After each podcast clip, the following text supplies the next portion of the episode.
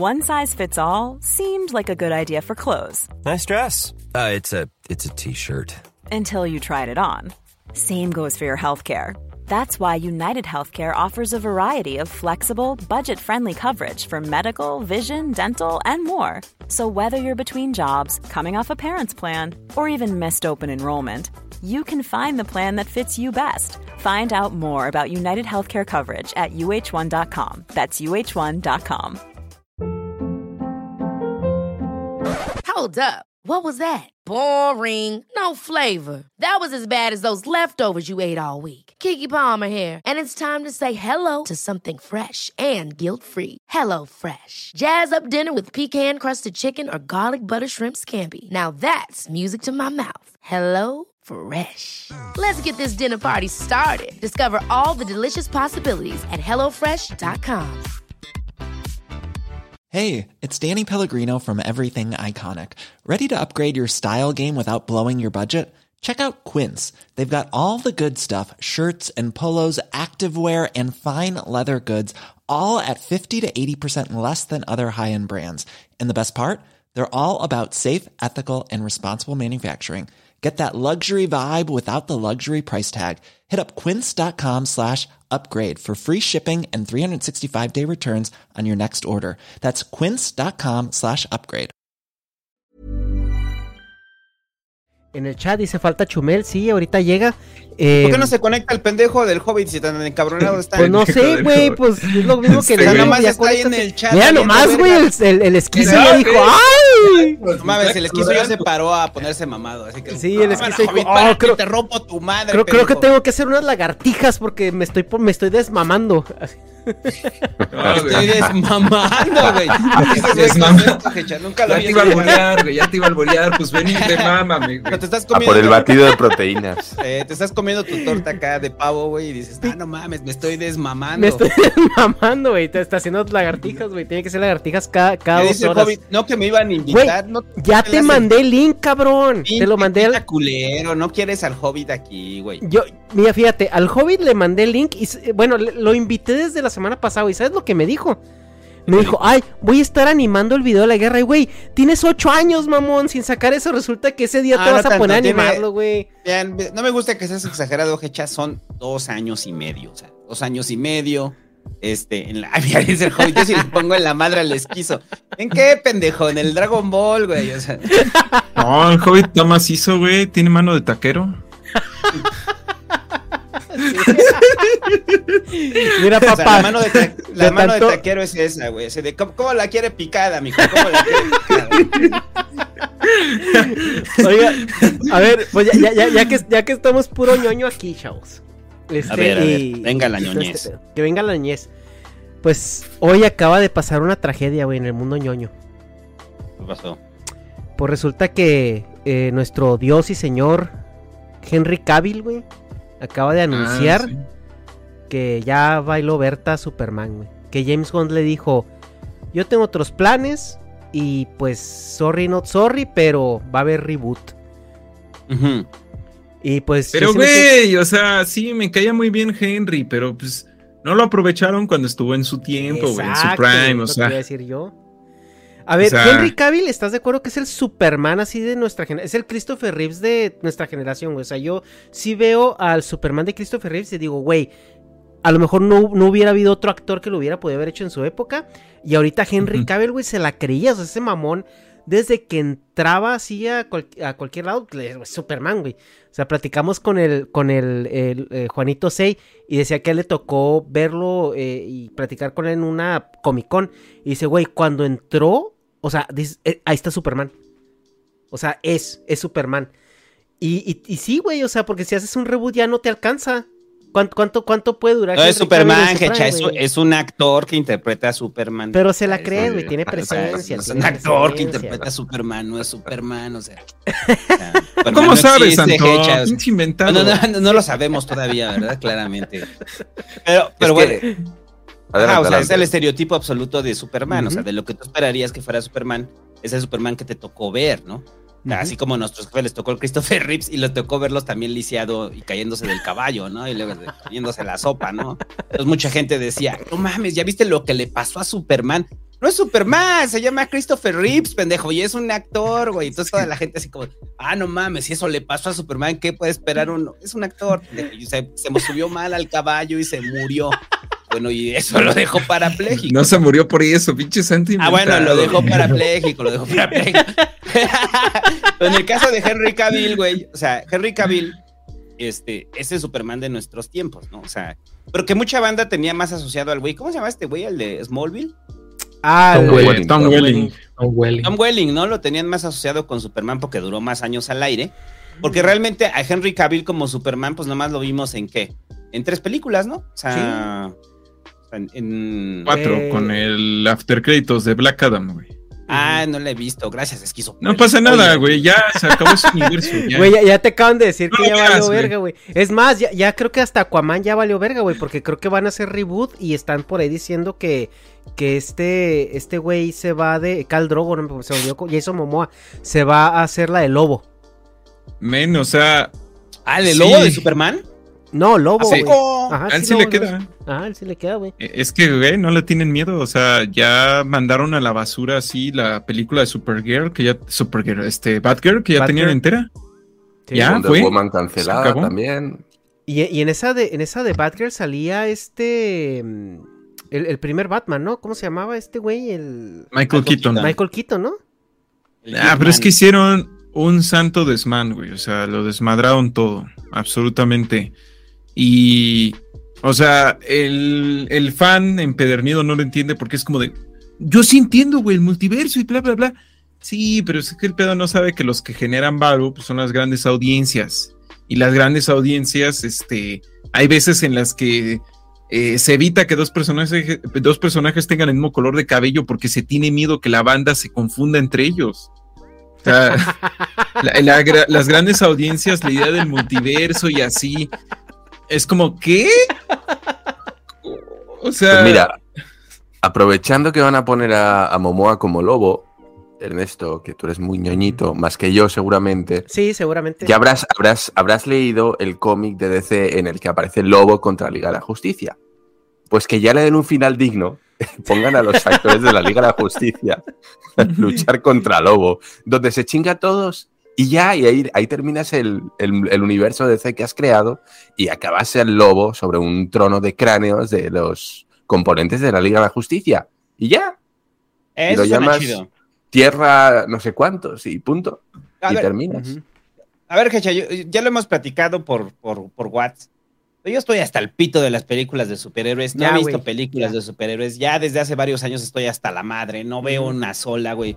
O sea, es mera explotación y sacadera de dinero de, o sea, Ajá. para la banda, güey. O sea, siempre lo ha sido, ¿no? Pero ahora ya es el nivel de cinismo extremo. O sea, es, sí, la neta sí. es como el cliffhanger de. Ahorita que me dijo el esquizo el pedo de que sale Superman al final de Black Adam, pues es así como de que. También salió en la de una Shazam, güey. ¿no? Eh, o sea, yo, yo estoy hasta el pito. Entonces, lo que he dicho varias veces es: ¿quieres un final de cómic? ¿Quieres leer cómics, güey? O sea, ¿quieres ver tus cómics animados? Pues mejor lee cómics, güey. O ve las animadas de DC, las películas con También verga las animadas de están DC, hasta güey. la madre, güey. Sí, algunas, ¿no? Algunas, algunas. Muchísimo O sea, hay mejor unas que live como- action, güey. Muchísimo mejor que live action. Completamente. Y, y- y no sé, y esa es pregunta ñoña para, para abrir tema ñoño. ¿Ustedes creen que hay una adaptación de cómic acá fidedigna que les lata? O sea, que digan, ah, no mames, esta es, una, es lo que yo esperaba ver de un cómic en la pantalla grande. Ahí saludos al Hobbit, que siempre cuento esa anécdota, pero es genial. Que nosotros estábamos esperando ver Dark Knight Returns en el cine cuando fuimos a ver Batman Ah, contra sí. Superman. Y el Hobbit, yo nunca lo he visto tan desesperado, güey, y ansioso y queriendo morirse, más que esa vez en el cine. O sea, el Hobbit llegó un momento cuando llegamos a, a la parte de Marta, el Hobbit lo volteó a ver, güey, y el Hobbit se estaba pegando en la silla así. Ah, no, pero esa es la de Batman contra Superman, güey. La de Dark Ah, la Batman Returns, contra Sí, Superman, la de Dark. Returns es la mejor película que ha habido de, superhéroes. no, no, no, no, pero queríamos, o sea, nosotros que esperábamos ver Dark Knight Returns de Miller. Ah, Ya, ya. Ya, es que también ya. no te mames, güey. O sea, esperábamos ver una adaptación de Dark Knight Returns, ¿no? Y entonces, cuando lo estamos viendo, güey, yo más vol- volteo a ver el Hobbit y dije, güey, o sea, qué tan desesperado estaba el Hobbit que se quería desmayar a sí mismo, güey. O sea, se quería noquear para no seguir viendo esa pinche tortura. güey. No más, no más faltó esa película, güey, para hacerla mejor, diría para hacerla peor, pero para hacerla mejor, le hubieran metido el soundtrack de ella se llamaba Marta, ella se No, llamaba güey. así, No, no, y ya, güey. güey, o sea, A las ver, tres pero, pero puntos. entonces la, la pregunta es esa para ustedes, güey. ¿Cuál es como una que digan, ah, ok, esta sí es como algo cercano a lo que yo me imaginaba en los cómics. Watchmen. Pues, Las películas animadas, quizá. no, eh, tú hablas del live action, Santo.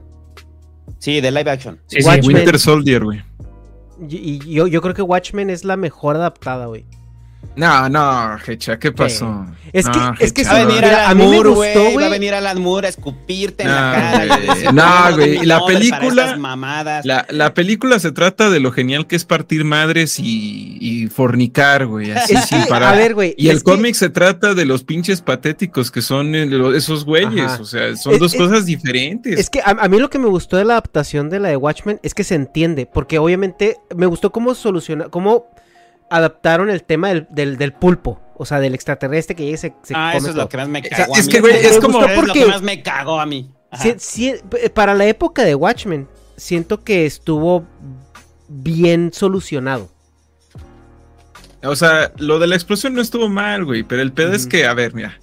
En la película, en, Night- en el cómic Night Owl es la parodia perfecta de Batman. Es un Ajá. hijo de Ajá. papi que vive una vida vacía, es patético en todo sentido. Lo único que tiene son sus peleas de superhéroes. O sea, tiene hasta un fetiche con una eh, supervillana que se- también se viste de cuero y ahí el pinche Alan Moore hace burla de que porque a estos güeyes les gusta tanto el spandex y el cuero, o sea, ahí hay algo sexual, ¿no? O sea, el, el- el Alan Moore así, literal, se, se saca la, por, la porra, no, no diré la polla, diré la porra, Porra. y la azota contra el suelo hasta que dices, güey, ya para. Entonces, eh, Espectro de Seda ahí hace una crítica muy fuerte a cómo, pues, es un personaje que no tiene libre, no tiene elección, o sea, la criaron para ser Espectro de Seda 2. Así como, no, va a ser un chiste bien estúpido. No, o sea, la criaron para ser Espectro de Seda 2 y ya, no tiene, no conoce a nadie más. Entonces, cuando no está enrolada con el Doc Manhattan, se tiene que enrolar con el otro güey igual de patético. Y, o sea, güey, no, y en la película es como de, oh sí, esta escena donde follamos y Ah, luego sí. llega la bomba nuclear y los esqueletos se besan. O sea, güey, la película me gusta, si pienso que no tiene mucho que ver con Watchmen. O sea, me gusta, es buena la película a mi parecer, pero no es buena adaptación. Pero- Nada, güey. Pero no crees que eso que también es como el rollo de, de tratar de meter un cómic tan largo y tan complejo en Sí. tres horas, güey. O sea, se pierde toda la esencia del cómic ahí, ¿no? Y entonces, esto que dices, o sea, la parte cuando hace sus escenas el Zack Snyder, que se están peleando y la cámara Snyder, ¿no? Donde le pega, güey, y luego La acelera. Luego le vuelve a pegar y luego la vuelve a acelerar. Sí, no, pues es que ese es el, como el cliché de la cámara Snyder. O sea, con Soccer Punch, el güey la intentó y, o sea, fue como el demo de lo que iba a venir después. Y es cuando ya ves como cinco veces, o sea, todo lo que hace Zack Snyder, incluyendo los 300. y dices, ya vi tu toma, Zack Snyder, ya no la vuelvas a sacar, güey. Qué chida se ve, güey. Está bien a toda madre, güey. Ya, haz ¿Que otra Sam puta Raimi cosa. qué? Sí, que con Sam Raimi. Sí, con no, o Sam sea, Raimi no te metas, güey. Pero bueno, a lo que, a lo que voy es que lo que dice No el es esquizo queja. es cierto. O sea, es como si deslactosaran los Watchmen, güey. O sea, Mm. toda Sí, la güey. complejidad de los Watchmen no está. ¿Qué Es sí que, está? Bueno, Lo sí, vistoso. güey, pero pues que pues la tienes que meter en una película de tres horas y luego ahora Cagadamente. tiempo, o sea, cuando no era, cuando no era el cine superiores no era trending, o sea, porque ahorita No, sí de hecho, ya, sí. ya, ya, ya, ya te metes de que, a ver, Thor es un dios y hace cosas de dioses. Y pues no necesitas explicarlo, ¿no? Y en ese momento, por eso te digo que a mí me gustó, porque en una época donde el cine de superhéroes no era mainstream, a- a- eh, utilizas muy bien los recursos, güey, para contar una historia. O sea, que de otra manera, pues era accesible nada más para un sector de la población muy, muy nicho, ¿no? O sea, creo es que yo. esa es un poco la bronca, güey. Eh, muchas películas en Hollywood se hacen con superioridad moral. Esta idea de que el live action es superior a la, a la animación en general. ¿Por qué crees que se la pasan haciendo live actions de animes que nadie pidió? Porque para esos cabrones, hasta el viaje de Chihiro es una película inferior por estar animada. Que ahí Es como- viene Los Caballeros del Espíritu. Zodiaco. Caballero del Zodíaco Incoming. Eh, yo lo siento mucho, lo siento mucho por ¿Cómo? los ¿Van a hacer una película? Sí, Sí, güey, ya, ya, ya hay trailer y la está haciendo Sony, güey. ¿Sabes quién sale en esa Mamen, película? ¿en Sale? Sean Bean, güey. Sean Bean es Mitsumasa Órale. Kido. Se va a Oye, morir, pero, a ver, morir. sí, pues sí, ya sabemos. Oye, pero a- antes de pasar a los caballeros del Zodiaco, porque es un tema que, que también Dharma trae aquí pendiente y ya lo veo. ¿Por qué una película de los Caballeros del Zodiaco? güey? Porque ¿Es en compraron serio, la franquicia y tienen que hacer No, algo no, si no, no, no, van a A ver, yo, yo tengo, a ver, yo tengo un, un- Pero compraron la un- licencia. No, no, yo tengo un- una idea de cómo fue que se financiaron esas películas. Las compañías como Estrella Blanca, ADO, necesitan películas para los camiones. güey. Películas culeras, sí. Entonces, ellos financian ese tipo de películas para que usted la goce cuando va a Querétaro. a Puebla, güey. O a Puebla, que son dos horas, entonces vas de aquí a Puebla y entonces dices, ah, ok, son dos horas, ya me chingué los caballeros del Zodíaco. Yo digo que tiene que haber una investigación. Estrella Blanca está detrás de este pedo, güey. No, no hay otra forma de explicármelo.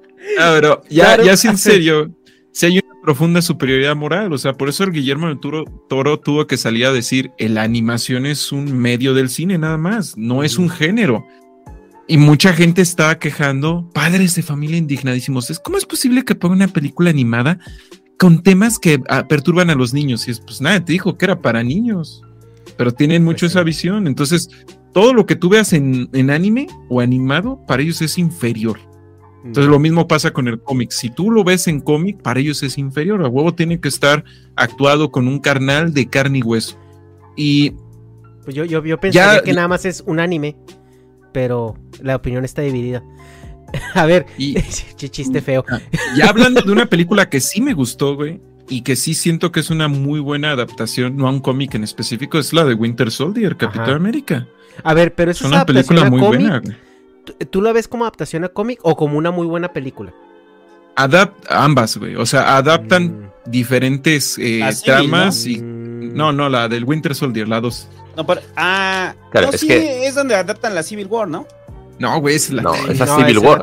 la- Para esa mí, es Civil War, para mí la mejor, la mejor ¿Cuál es la adaptación es dos? Civil A ver, War. espérame, espérame, ¿cuál es la dos, esquizo? Sale No, Robert Redford. No, es que es, es la de Capitán América. Ah, es donde el pinche Capitán Bucky América. está todo pinche loco y, y- y lo encuentra. Y Cuando lo pega. presentan, sí. Ah. Sí, que trae PTSD y lo reconfiguran. A ver, Dharma, ¿tú qué película crees Sí, que yo es? te iba a decir, entonces, ¿qué, qué preferís? ¿Que sea una buena película de, de superhéroes o que sea una buena una, una adaptación fiel? Porque es que ahí está la clave. Si adaptas fielmente a un cómic, no funciona como película. Queda ridícula. Y si haces una buena película, pues se va a tener que alejar del género del cómic porque el cine tiene su propio lenguaje. Entonces no, no, no, no vas a poder contactar a ninguno. Yo personalmente prefiero, ya que voy a ver una película, que sea una buena película, aunque ello conlleve no ser fiel al cómic como a muchos les gustaría, porque vamos a ser realistas. Ya se se hizo este experimento de hacer la película perfecta según los, eh, bueno, pues el público, ¿no? ¿Y qué salió? Serpientes en el avión, una puta mierda. es decir, serpientes en el avión, pues el ejemplo perfecto de que no le des al público lo que te está pidiendo porque es una mamada. Exacto. Es que Ese es el problema. El, el fan no sabe una mierda. El fan no sabe una mierda. El fan quiere los 5 o 10 segundos de masturbación, así de. Y aparecen todos los personajes. No quiere el proceso que hace que eso valga, importe. O sea, sí lo quiere porque sí le gusta, pero no sabe cómo funciona eso. Lo que le interesa es cuando ya te regresan otra vez a tu personaje querido fanservicero. O sea, por eso yo prefiero buena película que buena adaptación. O sea, alguien me decía sobre Civil War, es que, güey, se cagan el cómic y todo eso. Y les digo, ¿y a mí qué, güey? Pues ahí tengo el cómic. Quiero leer el cómic, ahí está el cómic, güey. En la, en, la, en la pantalla de cine quiero ver otra cosa, güey, porque son otros personajes, es otro Ahora- mundo, no me va a funcionar. Si, es, si esa es la respuesta, esa es la razón, güey. Para mí es The Dark Knight, güey, la, de, la del Joker y Batman de Nolan. Para Sí, mí huevo, esa... huevo, es... Que tiene sus excesos, ya, ya la ves con los años y sí tiene sus excesos, pero en su momento... La eh, tienes que ver como su- en su momento dos o tres época, veces para no decir, ah, ok, tiene excesos. Pero en su momento cuando la viste, o sea, fue de esas cosas que dices, güey, está No, chingón. no, no, güey. Y tiene referencias, tiene una buena historia, tiene buenos elementos, o sea, está bien Sí, dirigida. o sea, no la neta es. La actuación y, es... y creo que. eh, Y ahí sí le doy el punto al Dharma, o sea, porque sí, ese es el pedo. O sea, el pedo es que vas al cine, entonces toda la pinche bola de ñoños lo que quieren es que, la, que calquen su cómic, ¿no? Entonces salen emputados porque no calcan su cómic. Entonces no haces una valoración si la película fue buena o no. Por ejemplo, a mí me gustó mucho, o sea, y es una película de desmadre, ni siquiera es como. No tiene sentido, la de Shazam. O sea, Ah, está muy primera. Buena, Es una buena. película chida, es una película chida que tiene cosas del cómic, pero hicieron su propia trama y la terminaron volviendo una comedia. Y esta comedia sales del cine y dices, eh, está bien. O sea, no esperaba ver ahí el arco argumental de Shazam contra Black Adam y todo el inicio, o que le hicieran esta historia de, ¿cómo se llama? La del Alan Moore, la de Miracle Man o cosas Ah. así, ¿no? O sea, no, es una película para echar desmadre, para comerte unas palomitas y ya, güey, valer verga, ¿no? O sea, Es- de camión. es el- o sea, la, de camión. quisieron, la quisieron apuntar como al Thor de. Pero de DC. O sea, yo así la vi como Sí. el personaje Chito Chito, en la película donde te puedes tomar esa licencia como de un poquito ridiculizar a tu prota en pos de hacer la, la historia más llevadera. Pues a mí me, me gustó, güey, porque es una película que. Es una película navideña, familiar, Mm. con ápices de superhéroes. O sea, es que el- los superhéroes no son un género. La bronca es que Marvel hasta cierto punto recicló tanto una misma dinámica que parece que sí era un género.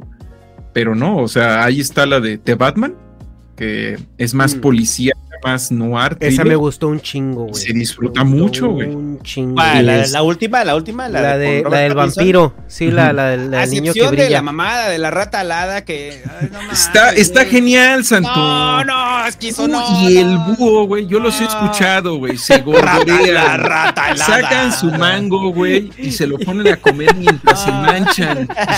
y se, se mofan, güey, así. am, yo quiero ver la versión, yo quiero ver la versión doblada al español, güey, para ver cómo sol- solucionaron el pedo de la rata alada. O Ah, sea, pues es bien simple, güey. o sea, cómo lo Pues, solucionaron en mira, el doblaje. no sé, ¿Cómo lo solucionaron, no, no te sé decir, no te, no te sé decir porque esas películas para mí son de estas, eh, vamos a decir que no me gustó mucho la película. No está mal, no está, no está mal, pero no es lo que esperaba. El Batinson no me, no me convenció, güey. Pero mira, sí me ha gustado lo del Dark Knight, creo que todos estamos de acuerdo, y es la versión de Batman más alejada de los cómics que hemos podido Sí. encontrar. O sea, no hay ninguna versión de Batman que se aleje más, ni siquiera la de la, la del Batman de la serie, ¿no? Con, con la bomba acá corriendo de un lado para otro. y el repelente. Y el Bad Baile ese, eso es. es tan alejado, ¿no? Yo creo que un- una buena mezcla entre adaptación y fidelidad al cómic es precisamente la que ha comentado César antes de, del Civil War, ¿no? Creo que para mí tiene a día de hoy la mejor pelea de superhéroes que hemos visto. Para mí, por encima de, de, de las de Endgame, por encima del Guantelete del Infinito. Creo que para mí la mejor es la del aeropuerto, la pelea del aeropuerto de, de Civil War. Yo con esa me quedo. Ah, es que sí, te explotan a los personajes, hay interacción, hay un problema, este, ¿cómo decirlo? Emocional, o sea, Sí, hay un no son solo chingadazos. Ese es mi problema. O sea, visualmente la pelea que tiene el Zod contra el Superman en la de Man of Steel está chida. Pero Es no que te es- es- tanto. Es Dragon Ball, güey. La pelea de. Man of Steel es puto Dragon Ball. Pero pues es que es, es Superman, güey. pero pues no tiene tanta que- construcción Ajá. argumental. Esa es la bronca, güey. Lo que pasa es que qué construcción argumental le puedes dar a Dios, güey. O sea, es como que no sé, es como, o Un chingo, güey. Pero es que es el pedo. Que Eh, Zack sí. Snyder cree que por hacer referencias a Cristo, güey, ya hay un, un desarrollo de su, de has Eso- al eso Kingdom mí- Come, al Kingdom Come. e- eso O a sea, mí me se ve que bien Zack Snyder es- cabrón, güey. Eso a mí me surró bien cabrón que a Superman, cuando lo quisieron rebotear en Superman Returns y en, y en estas horas, le quieren dar cierto aura de, de, güey, o sea, no, güey, Superman es un cabrón que No, es pero- huérfano de planeta y llegó aquí y No, se no, no, chingó, pero- güey. y Pero no, Hecha, eso está sacado del Kingdom. O sea, sí el Kingdom. Come, el, Sí, el leí Kingdom, o sea, todo el pedo del Kingdom es eso, es Superman como una Avenida deidad. del Reino, güey. O sea, Ajá, de- es, de- Superman el- como una deidad y, en- y en la cual Superman o sea, es, es un dios que simplemente decidió ser bondadoso, ¿no? Debido a la crianza humana. Pero ahí lo que plantean es como lo que, ¿cómo se llama esta? La que sacó en Amazon, la de Invincible, ¿no? Ah, ya. O sea que ahí es cuando ves que el, el lado contrario, ¿no? O sea, alguien con los poderes de Superman, o sea, es un conquistador y es un culero, ¿no? O sea, y, y podría cargarse a todo el planeta, ¿no? Superman siempre ha tenido la capacidad de cargarse a todo el planeta, pero no, ha sido un dios Es benévolo, que ¿no? él, Entonces él es cristiano, es que lo educaron cristianamente en Arkansas. lo educaron cristiano y lo educaron los gringos para establecer el American Es que, Way güey, of Life, el o primer sea, enemigo contra el que tenía que ir era el pinche Lex Luthor. Ajá. Porque el ex Luthor es su contra, el ex Luthor es el pic del intelecto y del físico humano, o sea, el ex Luthor también está mamado. Y es esta arrogancia de, de- del hombre tratando de, de ser un dios. Y el pinche Superman es un dios tratando de ser un hombre. güey. Ajá, pero pusieron Entonces, al ahí Jesse, ah, ahí pusieron al Jesse Einberg, que Sí, como, odia esa parte cuando le empieza a hacer. Es el guasón, güey, es el guasón. ¿qué ese güey. pedo con esas mamadas? Se O sea, mamaron, ese no güey. es- ese no es Luthor, Se, estúpido. se O sea, mamaron, güey, no, se eh, mamaron con el Mark pero- Zuckerberg ese, se mamaron, güey.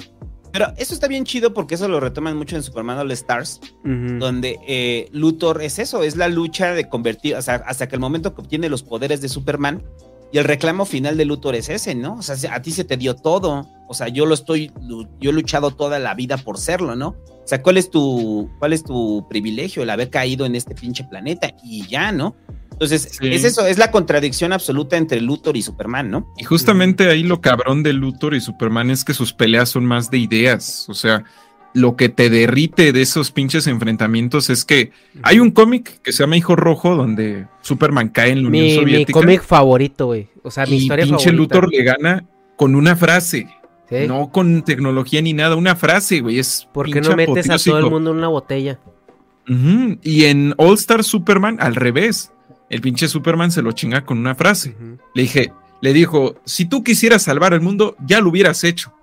O sea, el pinche Superman le dice, tú eres una verga, Lex Luthor, o sea, tú eres un chingón. Yo no sé qué tanto jalas y mamas que yo no te dejo, güey, si siempre has podido. Y el pinche Lex Luthor se pone a llorar, güey. Ahí el Jeff Bezos llorando. Sí, cuando, cuando va, cuando va a terapia. Es un yate de Luthor. 500 millones de dólares, güey, así. Sí, Eh, sí. se, lo tuvo que, se lo tuvo que terapiar Superman a, a Luthor, güey, para que entrara en llanto. Esa escena del llanto es gloriosa Superman Stars. ¿De qué Sí, te o sirve sea, tener todo el eso. poder de un dios si lo único que necesitaba hacer unos versos debilitadores, ¿no? Pero, Y acá- pero bueno, a lo que voy es que el, el punto que decía el Hecha de que retoman este asunto de deidad, yo creo que siempre ha estado como presente en Superman, ¿no? Sí, Eh, es güey, o sea. Hay un arco en DC Comics que se llama La Trinidad, güey. O sea, y se trata de Superman, eh, Wonder Woman, Batman. Y es literalmente eso de que esos güeyes son una profecía y bla, bla, bla, bla, bla. bla. Pero siempre ha tenido Mamadas, mucho el contexto judio-cristiano. O sea, incluso ahí, ah, en Final Crisis, eh, güey, aparece el espíritu de la venganza, que es este espectre, y le dan una. No, perdón, el, ¿cómo es este güey? El vándalo salvaje y resulta ser Caín. Por eso ese güey no se puede morir, porque está condenado por literal Dios, güey, a no poderse morir. Mm. Y el. Sale, salen representaciones ultracristianas en ese mundo. Entonces, eh, siempre ha habido, güey. Pero el pedo es que no lo interpretas bien. O sea, la bronca es que es como, oh, es que es como Jesús. Sí, güey, avanza, desarrollalo. Es como Jesús, güey. Mira cómo lo toca la gente. Y, güey, también al peje, güey. Mira cómo lo tocan los prietos del tercer mundo a Superman, güey. y ya, pues, así de, "Ah, mames, Sí, es blanco, es blanco y está mamado. O sea, es Sí, güey, sí, se mide no, mamó. no, 1.90. En México todos los días es el pinche día de los muertos, en serio. Diario, Ándale. güey. Oye, ¿No te ¿y pasa qué- que vas por la calle y te, te tienes que pintar, güey? Porque dices, ah, no mames, no vengo pintado Así para que hoy. pendejos. Ah, no mames, qué pendejo, güey. O sea, va a venir un gringo ahí enchanclado en la condesa Volando, y nos va a ver, güey. O sea, No, güey, o sea, es y- terrible. O sea, y me encanta que Batman v Superman trata de cómo Superman se da cuenta que el mundo es culero y es. El güey es periodista. Literalmente el pinche primer día de trabajo ya sabe eso, güey. No mames. O sea, Te güey, ¿por qué estás mamaste, güey. Te mamaste, güey. Te mamaste, güey. déjate, espérate, espérate, Esquizo, te puedo poner aplausos. Puedo poner aplausos desde aquí. Ah, ¿Puedes saber? Aplausos para el esquizo, ¿cómo no?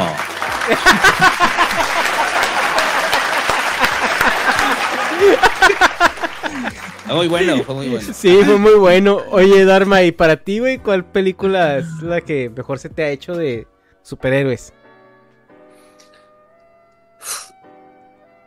Así, película, película que digas tú, esta, esta funciona como película. Wow, quitando Dark Knight está muy complicado, muy complicado. Porque al final, Marvel, vamos a hablar de Marvel, que es un poquito quien, quien más ha manejado este tema, eh, se ha manejado unos estándares de calidad que para mí van entre el 3 y el 7 en escala de 1 a 10. O sea, creo que ningún, en ninguno de los casos lo ha hecho muy, muy mal para decir esto es una puta basura infumable pero tampoco ha resaltado como para decir, güey, pinche obra maestra. ¿Y cuántas putas películas lleva? ¿Cuántas lleva? Un chingo, es que no sé ni contarlas. ¿20, 30, eh, 40? No sé.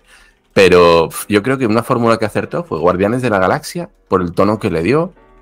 Creo para mí Civil War, en, en- ya te digo, creo que es la película más... Guarden las carteras, banda. Guarden las carteras porque Uh, no te No oyes, se güey. te escucha, men. el, el micro lo tienes muteado. Estás muteado, güey. Ya. Ahí ya, ya me Ahí ya. escucho. Ahí ya. Eso, Bueno, gracias. pero donde decías, Dharma, ahorita, ahorita pasamos contigo, Ira. Bueno, ya se la saben. Carteras Ah, y... bien. No, que la ch- Celulares y carteras, por favor. ¿Cómo están, muchachos? Bien, bien, güey, hablando de cine. El Irán, pues, para- bueno, ya todos los conocen aquí, pero no sé si Esquizo y Santo topan el Irán. Evidentemente no. No, carnal, pero hola, ¿cómo soy estás? honesto, güey. ¿Cómo No. están? Ah? Sí, pues él, Hola. él- él está en un canal eh, que se llama Cinerts, entonces llegó justo a tiempo a hablar de cine. Ah, sí. Ah, ese- el canal sí lo topo, güey. Ahí está. Ah, muy bien. El muy bien. no, Qué es bueno. que es, es- su presencia es muy oscura, güey, de repente. Entonces decías, decías, Dharma. Clásico Y- norteño con chistes étnicos. Güey, Irán es de. Chihuahua, güey. Irán es de Chihuahua. Ahí está, Sí. güey. Clásico chilango que no cree que hay Irán, güey, prietos en. Chihuahua. Soy el- al Hecha, güey. Soy el peor, soy el peor para esos, güey. No, no, no quieren destapar esa cloaca, entonces vamos a esperarnos en continuar, por favor. Que le, que, le, que le tumben el pinche directo al Hecha, güey. No, no, no, no, para nada. No, No, de hecho, yo lo tomo de cariño, ya lo saben. Hecha Sí. lo sabe. A ver, perdón, Dharma, pero te, te hemos interrumpido mucho. No, hombre, no, hombre, faltaba más. Y mira, voy a decir uno de DC que creo que está muy bien, es el, de- el primero de Wonder Woman. Que creo que, que funciona bien como película. El Para final es una sí. puta basura. Sí, Sí. el enemigo es la risa, no mames, o sea, no había otro mejor. Pero creo que todo el, todo el transcurso, todo el arco hasta, hasta la parte final, creo que funciona bien.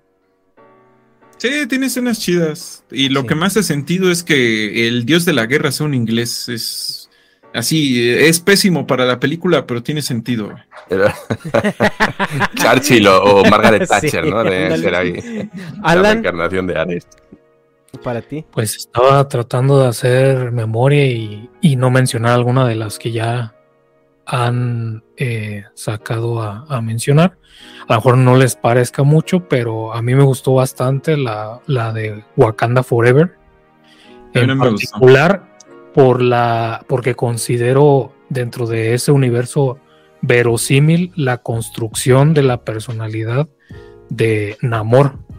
O sea, para una persona, un personaje pues que, que tiene bastantes siglos de edad, me parece que pues ya lo plantean que por lo menos unos 500, Por el niño sin la amor. forma en la que toma las decisiones, eh, viéndolo desde esa perspectiva de que, bueno, ya ha visto bastantes eh, guerras pasar y cómo en realidad, eh, bueno, no sé si fue a propósito o no, si yo estoy presuponiendo que fue a propósito, eh, que al menos eh, por parte de, de Tenoch en este caso eh, lo maneja de tal manera que pues nunca pierde el, el control, ¿no?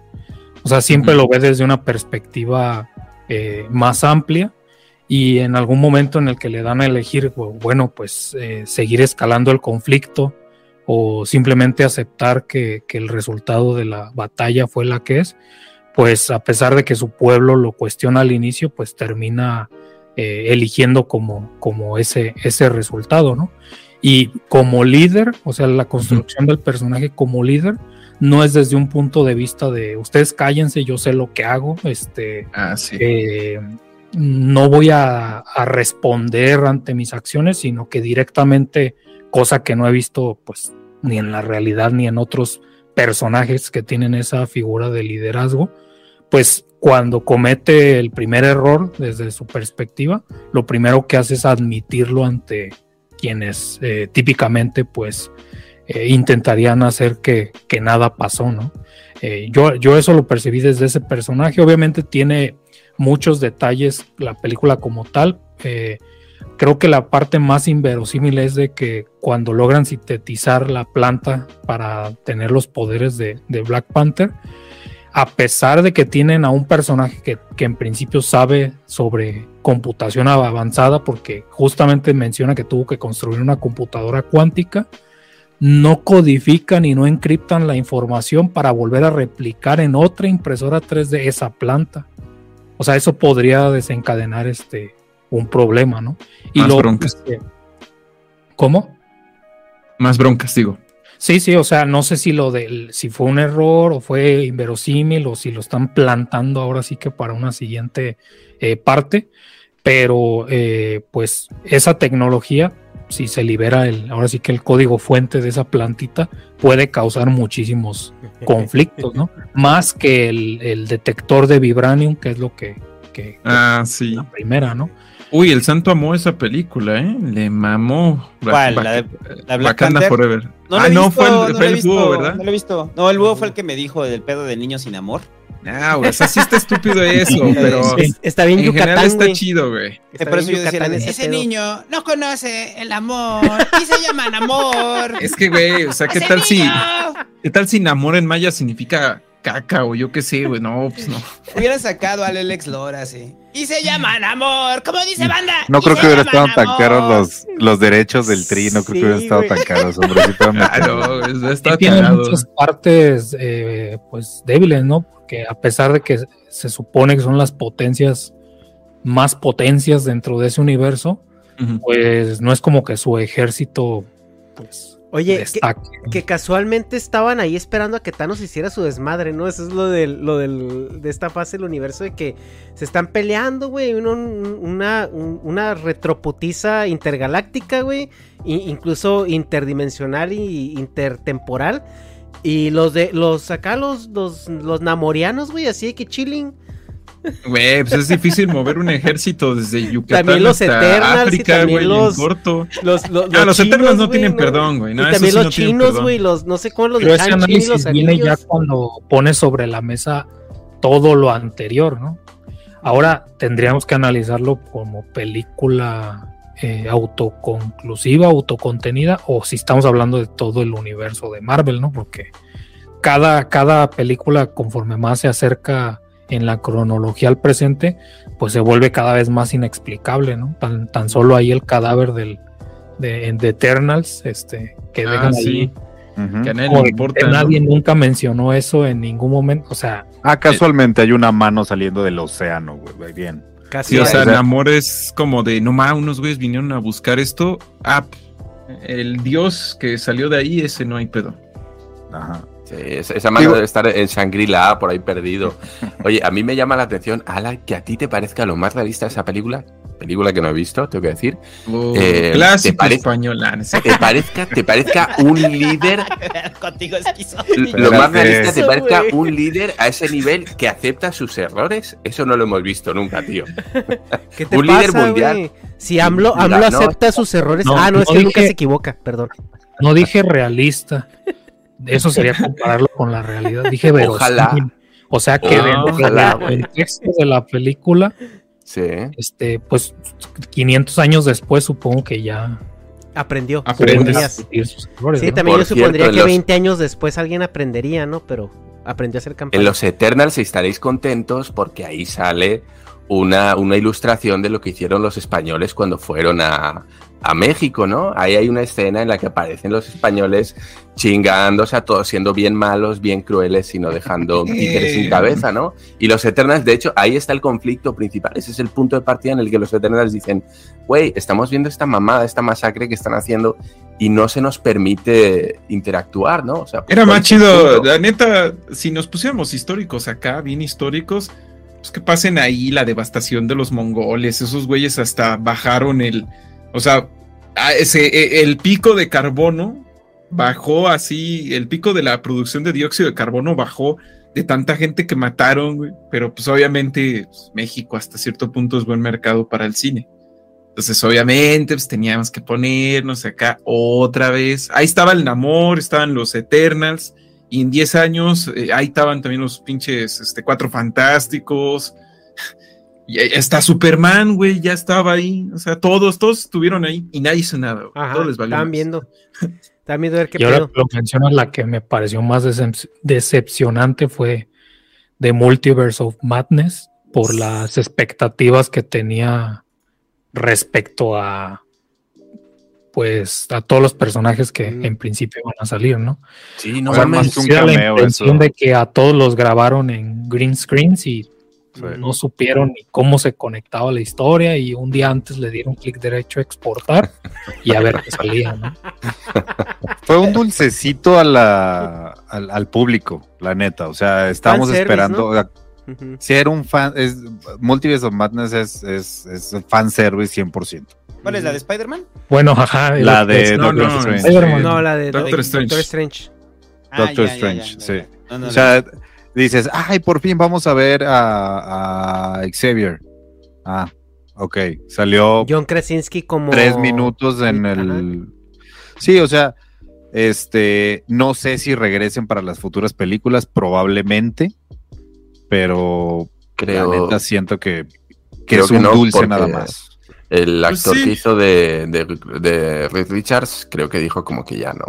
Sí, ya, le no dijeron que ya la, película. Pero qué, qué rico cameo, güey. Qué delicioso. Es Cuando que- sale la música de los cuatro fantásticos, todos sabemos quién va a entrar.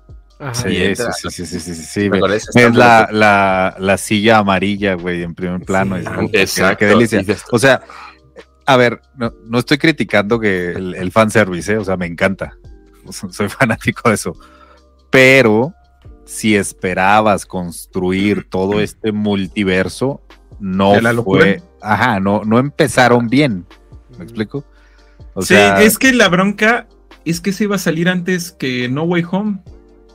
Pero Sony tiene los derechos los derechos, sí. para decir, no, esta se, entrena, se estrena antes y te la pelas, Marvel, hazle como quieras. O sea, Ujú. iba a salir América Chávez en la de Spider-Man. Mm. Y pues, la- o sea, la presentación del multiverso sí iba a ser ahí en Multiverse of Madness. Entonces, no, güey, o sea, se la pelaron. Sí. Mm. Oye, Sí, eh, dime. a ver, nosotros sabemos que a Iram le mama Estudio Ghibli, güey.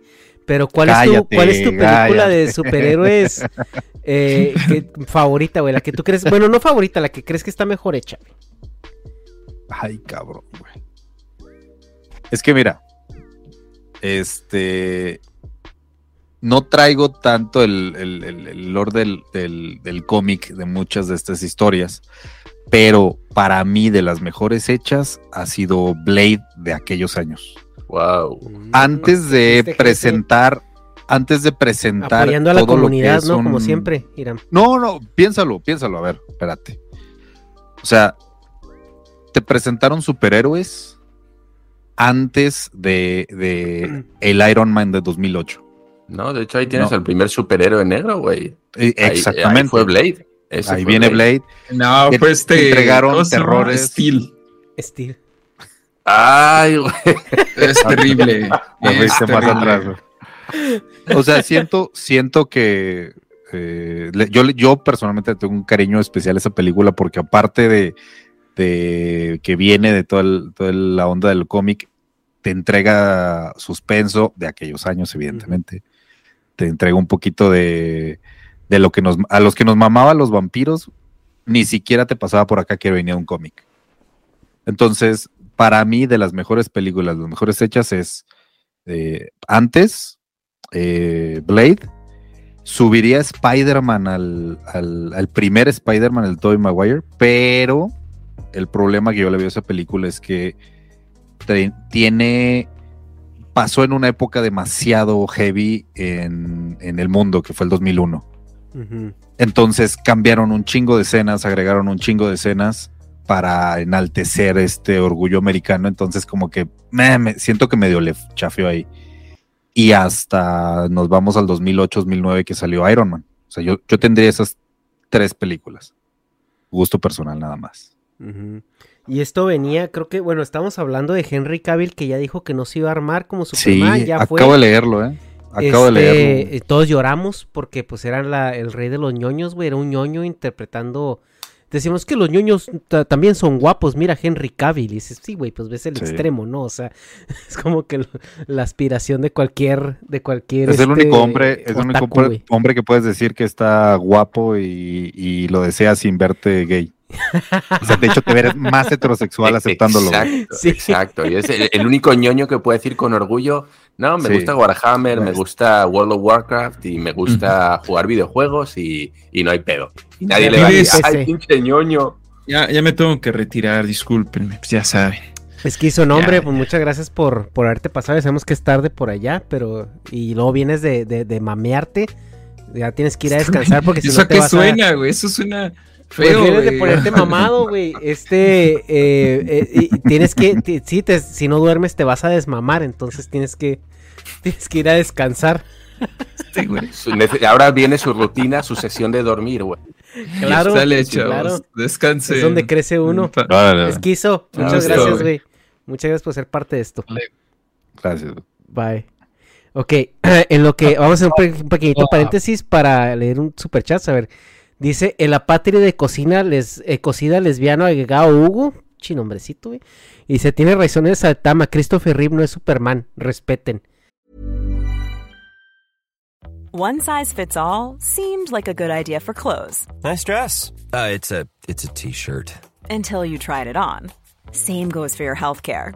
That's why United Healthcare offers a variety of flexible, budget friendly coverage for medical, vision, dental, and more. So, whether you're between jobs, coming off a parent's plan, or even missed open enrollment, you can find the plan that fits you best. Find out more about United Healthcare coverage at uh1.com. That's uh1.com. Ryan Reynolds here from Mint Mobile. With the price of just about everything going up during inflation, we thought we'd bring our prices down. So to help us, we brought in a reverse auctioneer, which is apparently a thing. Mint Mobile unlimited premium wireless. Ready to get 30, 30, bit to get 30, bit to get 20, 20, 20, bit to get 20, 20, bit to get 15, 15, 15, 15 just 15 bucks a month. So, Give it a try at mintmobile.com slash switch. $45 upfront for three months plus taxes and fees. Promo rate for new customers for limited time. Unlimited more than 40 gigabytes per month. Slows. Full terms at mintmobile.com. Pues, híjole, güey. Ok. Eh, el oso confesoso dice: ¿Qué opina el Charmin, el Charmin, el Charmin Quark de la ciencia de DC o de- de- del MCU o de DC? Ahorita, ahorita, ahorita te voy a preguntar algo acerca de eso, Alan, a ver qué, a ver qué piensas. Eh, Luna Bar dice, con esa combinación de invitados, te siento que de haberme vestido más elegante, como el meme de, ¿de dónde tan elegante, Homero? Es que hoy en ese podcast llega a 30 mil suscriptores. Eh, si no es mucha molestia, me interesa saber su perspectiva sobre la noticia de la fusión nuclear. Al principio del podcast, güey, tuvimos todo un foro de como hora y media Pero hablando de eso. Eh, Quesote, que se ve que es ratiza, manda, manda ahí un, un- un emote. Y Luis el Perrón dice, gracias por hacer mi chama más amena. Güey, Luis el Perrón está en Canadá, güey, y el vato hace instalaciones ahorita. Ahorita está haciendo instalaciones a menos 30, menos 35 grados centígrados, güey. O sea, vete a la verga. Pero ok. Y yo eh, tengo frío, güey, imagínate. Nah, pues sí, güey, ya te desacostumbré. Tú eres de Chihuahua, mamón. Imagínate, güey. Ok, entonces, a ver, ya, volviendo al tema de, de, es de, del- de DC y de, y de los Supermanes. De- decía, perdón, el tema anterior, que ahorita recordé que pues técnicamente Constantine también Hijo, me pasó sí con es eso. cierto, yo la vi, Es buena, es yo honestamente, yo honestamente buena, no sabía que era un personaje de los cómics. Y Keanu dijo que le gustaría volver a hacer otra de, de Constantine. Y, Sí. y Keanu seguramente, creo que sí lo mencionó. Y que es algo que si primero conoces el personaje de los cómics, pues no es como que se apegue este así como una adaptación en tema de su personalidad, quizá, ¿no? Pero pues yo no me quejé en su momento y ni lo haría No, para, ahora. Y, para nada, para nada. y- y- y- y si sacan una segunda película, pues encantado, ¿no? Eh, Nos dio el mejor Lucifer que ha dado una, la pantalla grande. Es personalmente. la verga, es la Sí, verga. Sí, se Eh, mamó, ves lo que, pues lo que decía el Dharma hace rato, o sea, ibas con Constantine sin saber mucho del cómic, querías ver una buena película y sales de ahí y dices, ah, qué buena película. Sí. Entonces, a mí me pasó algo bien curioso con, con Constantine. O sea, yo no conocía nada de Hellblazer ni de John Constantine, ¿no? O sea, simplemente vi la película y dije, ah, la película está chida, ¿no? Entonces, después ya fue como el pedo de, ah, está basada en un cómic, ¿no? Entonces eso hizo que me adentrara al universo de Hellblazer, cabrón. Y a partir de ahí empecé a leer bien cabrón Hellblazer. Y me gustó mucho, ¿no? Sea, Me fue pasó como la muy puerta de parecido entrada. con Blade, sí. Con Blade, con Blade del Cazavampiros. Sí, sí, sí. Más o menos el mismo proceso que tú estás mencionando es lo mismo que me pasó. Vi, vi la película y dije, ah, no mames, está bien chingona.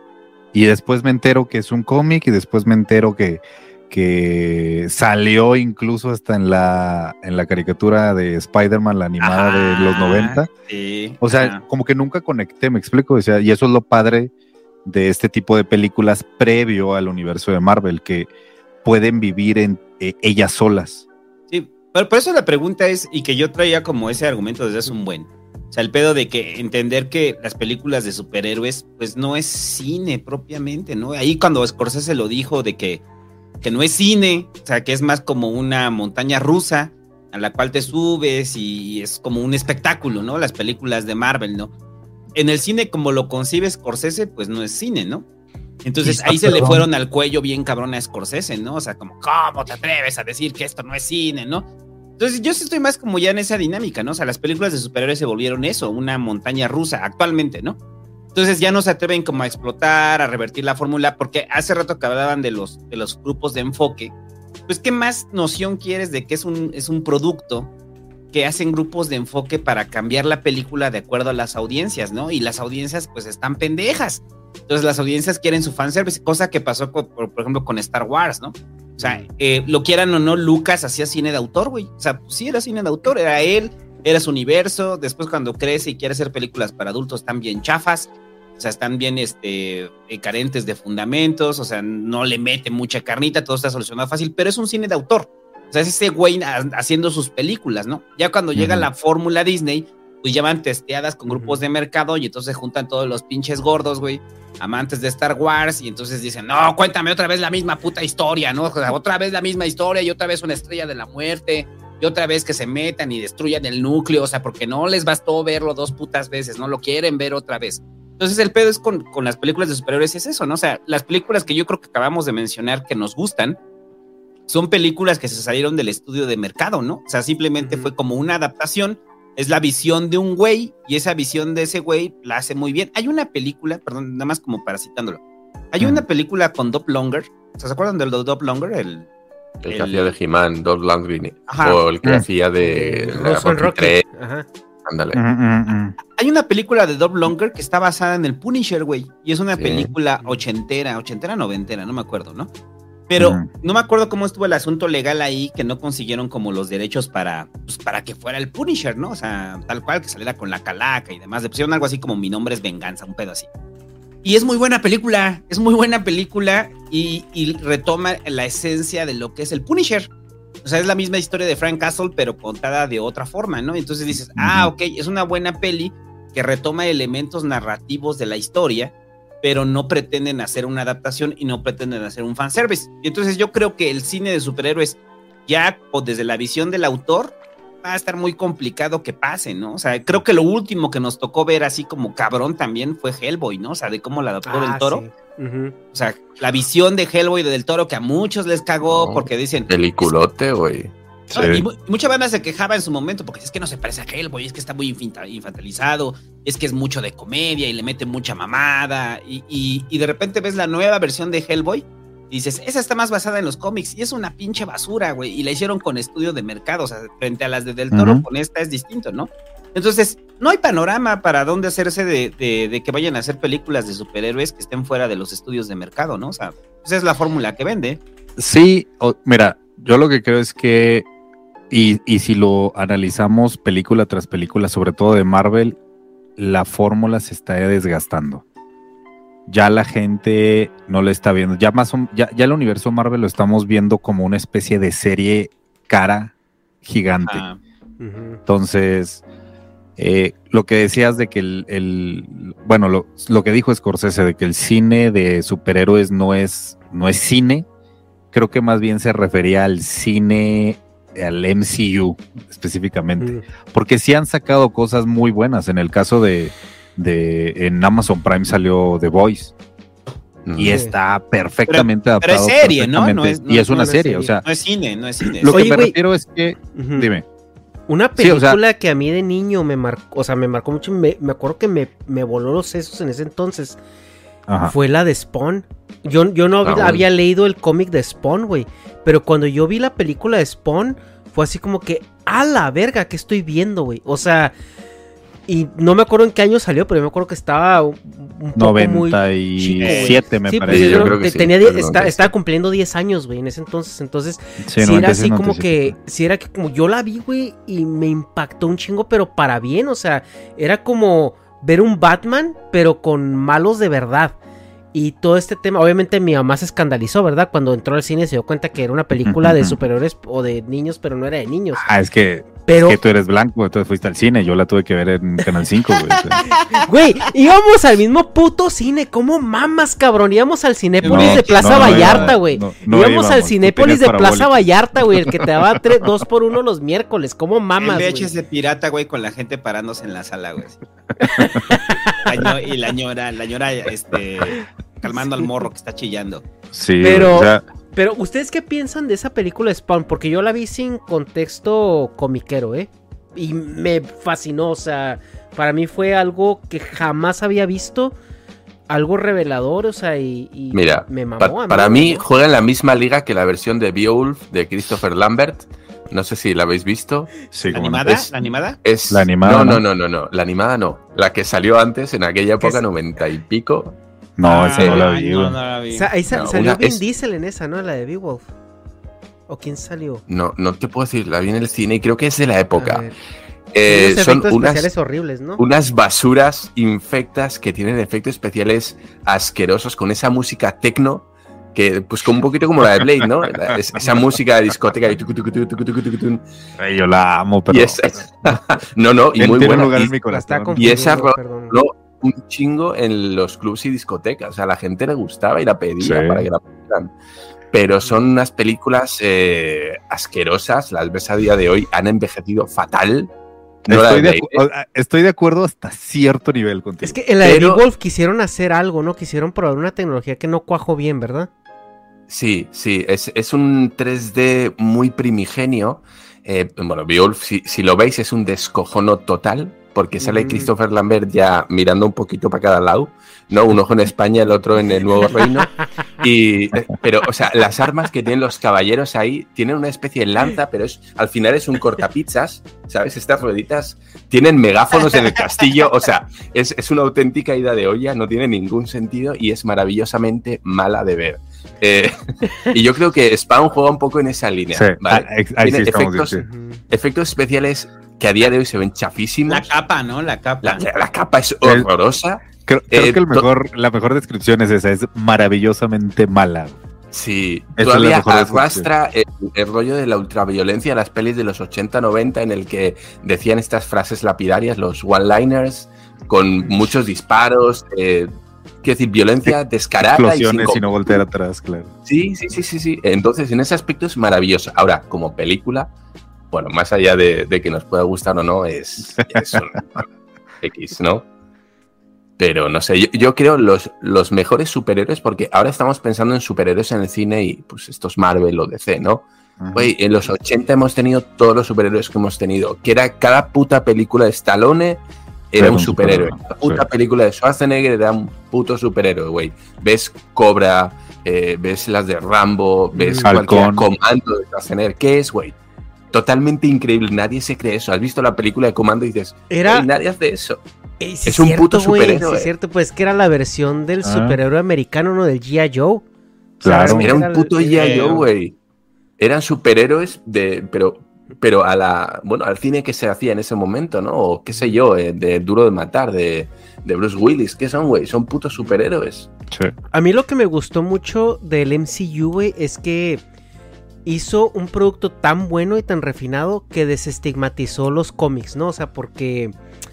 Ah, nah, nah, Ah, sí, güey, sí, los sí, cómics. Abrió el sí, mercado, es distinto. y lo desestigmatizó, güey. O sea, desestigmatizar los cómics es como si hubiera un, un gran consenso de ñoños que dijeran, ahora todos van a oler a Axe de chocolate, a culo. de estar jugando Magic todo el día. No, güey, fue el mercado. Es que, a ver, mira. se metió y dijo, esto tenemos que sacar Por eso, güey, pero, pero lo hizo. ¿Cómo lo vendemos? Pero lo hizo. No, no, yo, o sea, yo estoy hablando de, de la recepción social, güey. Esto ya lo hemos hablado mucho, Darme y yo, de que antes, antes había estigma en que te gustaran los libritos, en que te gustaran los cuentitos.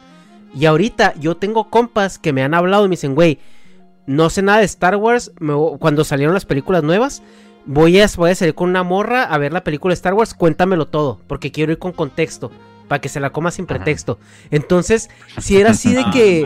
no, o sea, no te puedes que aguantar tu chiste. Si era así de que. Si no lo dices, explotas, cabrón. Sí. O sea, porque. si- Y, y, y- y haz de cuenta que pasamos así tres horas yo explicándole el lore de Star Wars para que pudiera quedar bien en su Sí, y te güey. veo, te- en ese momento te veo con una capucha y Así, diciéndole, siéntate, así. siéntate mi padawan. Mi- Tengo, tengo que contarte una historia de hace mucho tiempo, una galaxia muy lejana, ¿no? Ajá, sí, Pero- entonces, justo, güey. Entonces, yo sí veo como que ya se vuelve algo cool. Y no nada más en eso, o sea, ya también en, en- en Marvel, en DC, o sea, la gente se interesa más. Ya es cool traer así que tu mochilita temática de, de algo, lo que sea. Y- Pero es por el creo- mercado. Sí, por eso, güey. O sea, porque lo hizo mainstream. Pero pues ya ahorita nosotros ya nos tenemos que esconder para leer cómics o ya no es No tanto te escondías para leer cómics, güey. Eso también yo creo que es propio del, del cliché. O sea, a ver, yo leo, yo leo cómics desde que estoy morrillo y nunca me putearon por leer cómics, güey. Ni me putearon, ni me. O sea, eso pues, pasa en las series gringas, ¿no? O sea, que ahí va el nerd, ¿no? Y así de, ay, sí me gustan los, los Avengers, ¿no? Así, no, güey, simplemente te veían ahí en la escuela y yo traía un cómic de Superman y de repente llegaban, ¿te gustan los cómics? Sí, ya, salía verga, güey. O sea, no, no era como un rollo de, vamos a bulearlo porque le gustan los cómics. No, o sea, Ah, sí había, güey. A yo ver, creo que eso es más de serie, como a ver, güey, tú cliché, antes, güey. tú antes a una morrita, güey, honestamente, a una morrita, eh, en tus, cuando tenías 18, 20 años, el Iram se quedó acá medio Sí, le dio hueva lo que estaban hablando y se Deja quedó con tú, cara de, güey, "No pero mames". en la pose en la que se quedó, güey, así que exorcismo Así completo, está, güey. sí. O sea, tú, tú en la adolescencia, güey, hubieras. O sea, le hubieras tirado el pedo a una morra usando a Thor o a Iron Man o algo así de. O en medio. Ya, a ver, pero espérate, no, no, no, no, es que a ver, es el pedo. O sea, sea la adolescencia, sea la vida adulta, ¿quién le tira el pedo a una morra usando a Thor, güey? Es que, no, ¿quién llega y es que a lo "¿Qué que voy. Me gusta a Thor, no, a ver, güey. Es que, Thor", no, no, no. a- Ahí te voy. A lo que voy es de que, oye, te invito al cine. mames. Vamos a ver la película de Love and Thunder. Ajá, pues vas a ver una película palomera como vas a ver cualquier película. O sea, el pedo es. Yo, yo siempre hago ese chiste en el ciber, güey. Y ahorita me pasó con la película de Mario Bros. O sea, de que siempre están. O sea, cuando hay como un pedo de referencias en la cual la identi- tu identidad está hilada al mercado y tu identidad es el consumo, entonces no falta el pendejo que va a ver la película de Mario Bros. Y es, va a estar ahí y va a llevar a su novia o a su esposa, porque la mayoría son treintones o cuarentones, güey, que crecimos con Mario Bros. Y entonces cada vez que salga una puta referencia, va a decir, ¡ay, ya viste! Como en Mario 3. ¡Ay, ya viste! Como en Super Mario Bros, güey. O sea, vale verga, güey. O sea, es una película para niños. Pero el rollo es que el mercado te dota de identidad y como te dota de identidad, ahí vas a, tener un sentido de pertenencia. Entonces, pues es como cualquier película palomera. Pues debiste haber llevado a ver a, a la morra o a ver Spider-Man o a ver El Señor de los Anillos o a ver, este, no sé, estoy pensando con películas palomeras de esa época. Avatar, güey. O sea, vas a ver Avatar, alguna madre así. O sea, a la morra le vale verga. O sea, no es como un asunto de que lo considere como tu identidad. Ella va a comer palomitas y decir, ah, qué cagado, güey, está chido, ¿no? Pero yo creo que esa identidad no es que existiera. Te gusta creer que existía esa identidad, güey, pero no estaba.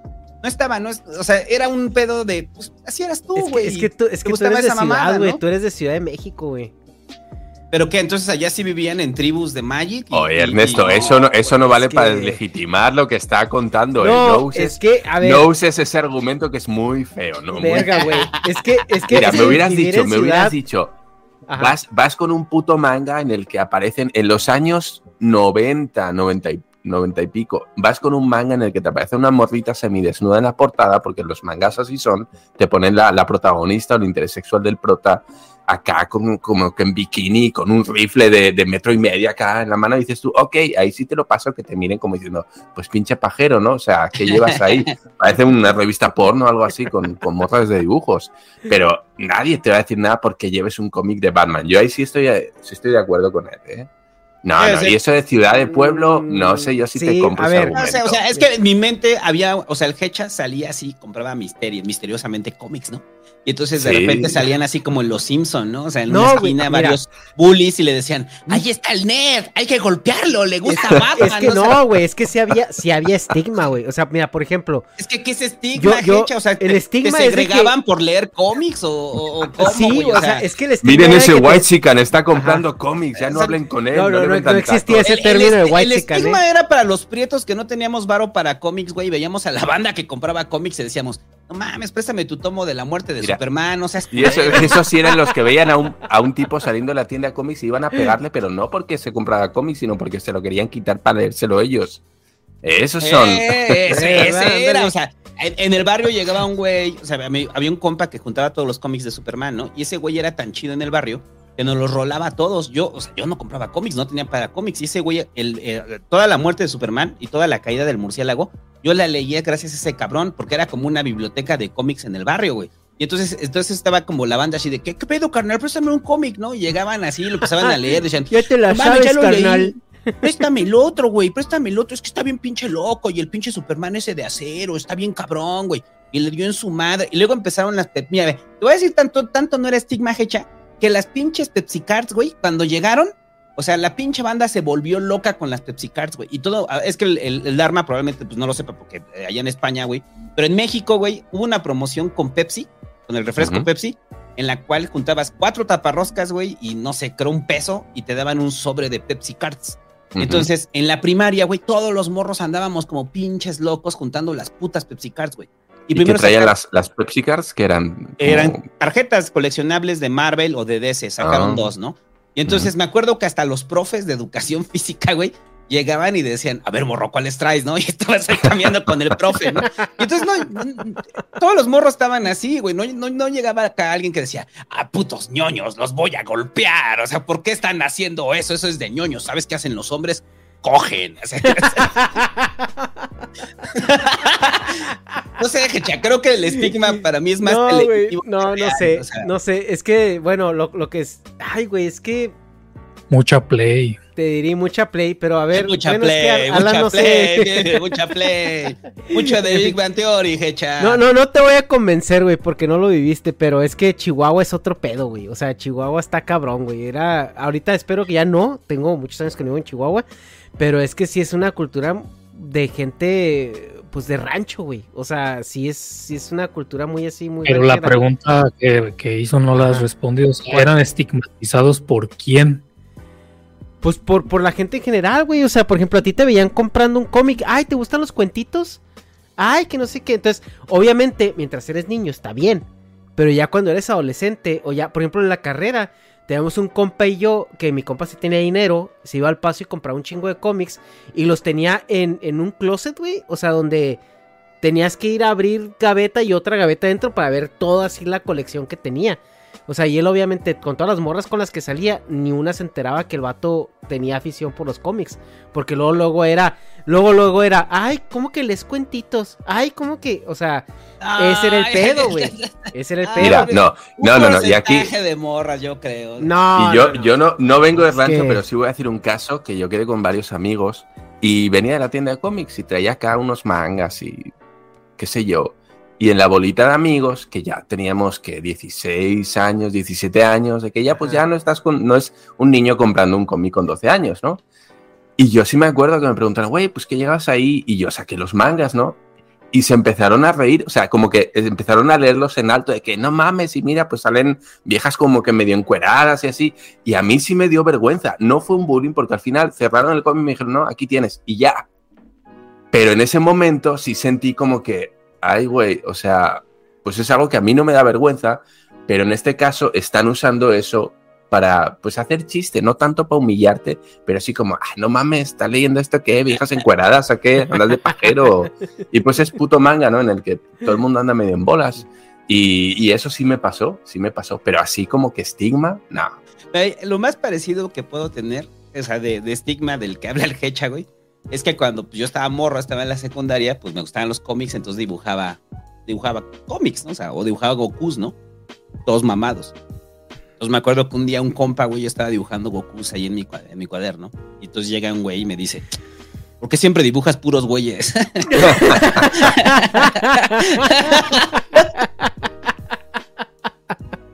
es lo más parecido, güey. O sea, es lo, lo más cercano que puedo encontrar a algo así, ¿no? O sea, Está bien, pues. No, no, no, o sea, pero Está bueno, bien, lo que voy bien, es. güey. o Es sea, que hablas o sea, desde tu privilegio.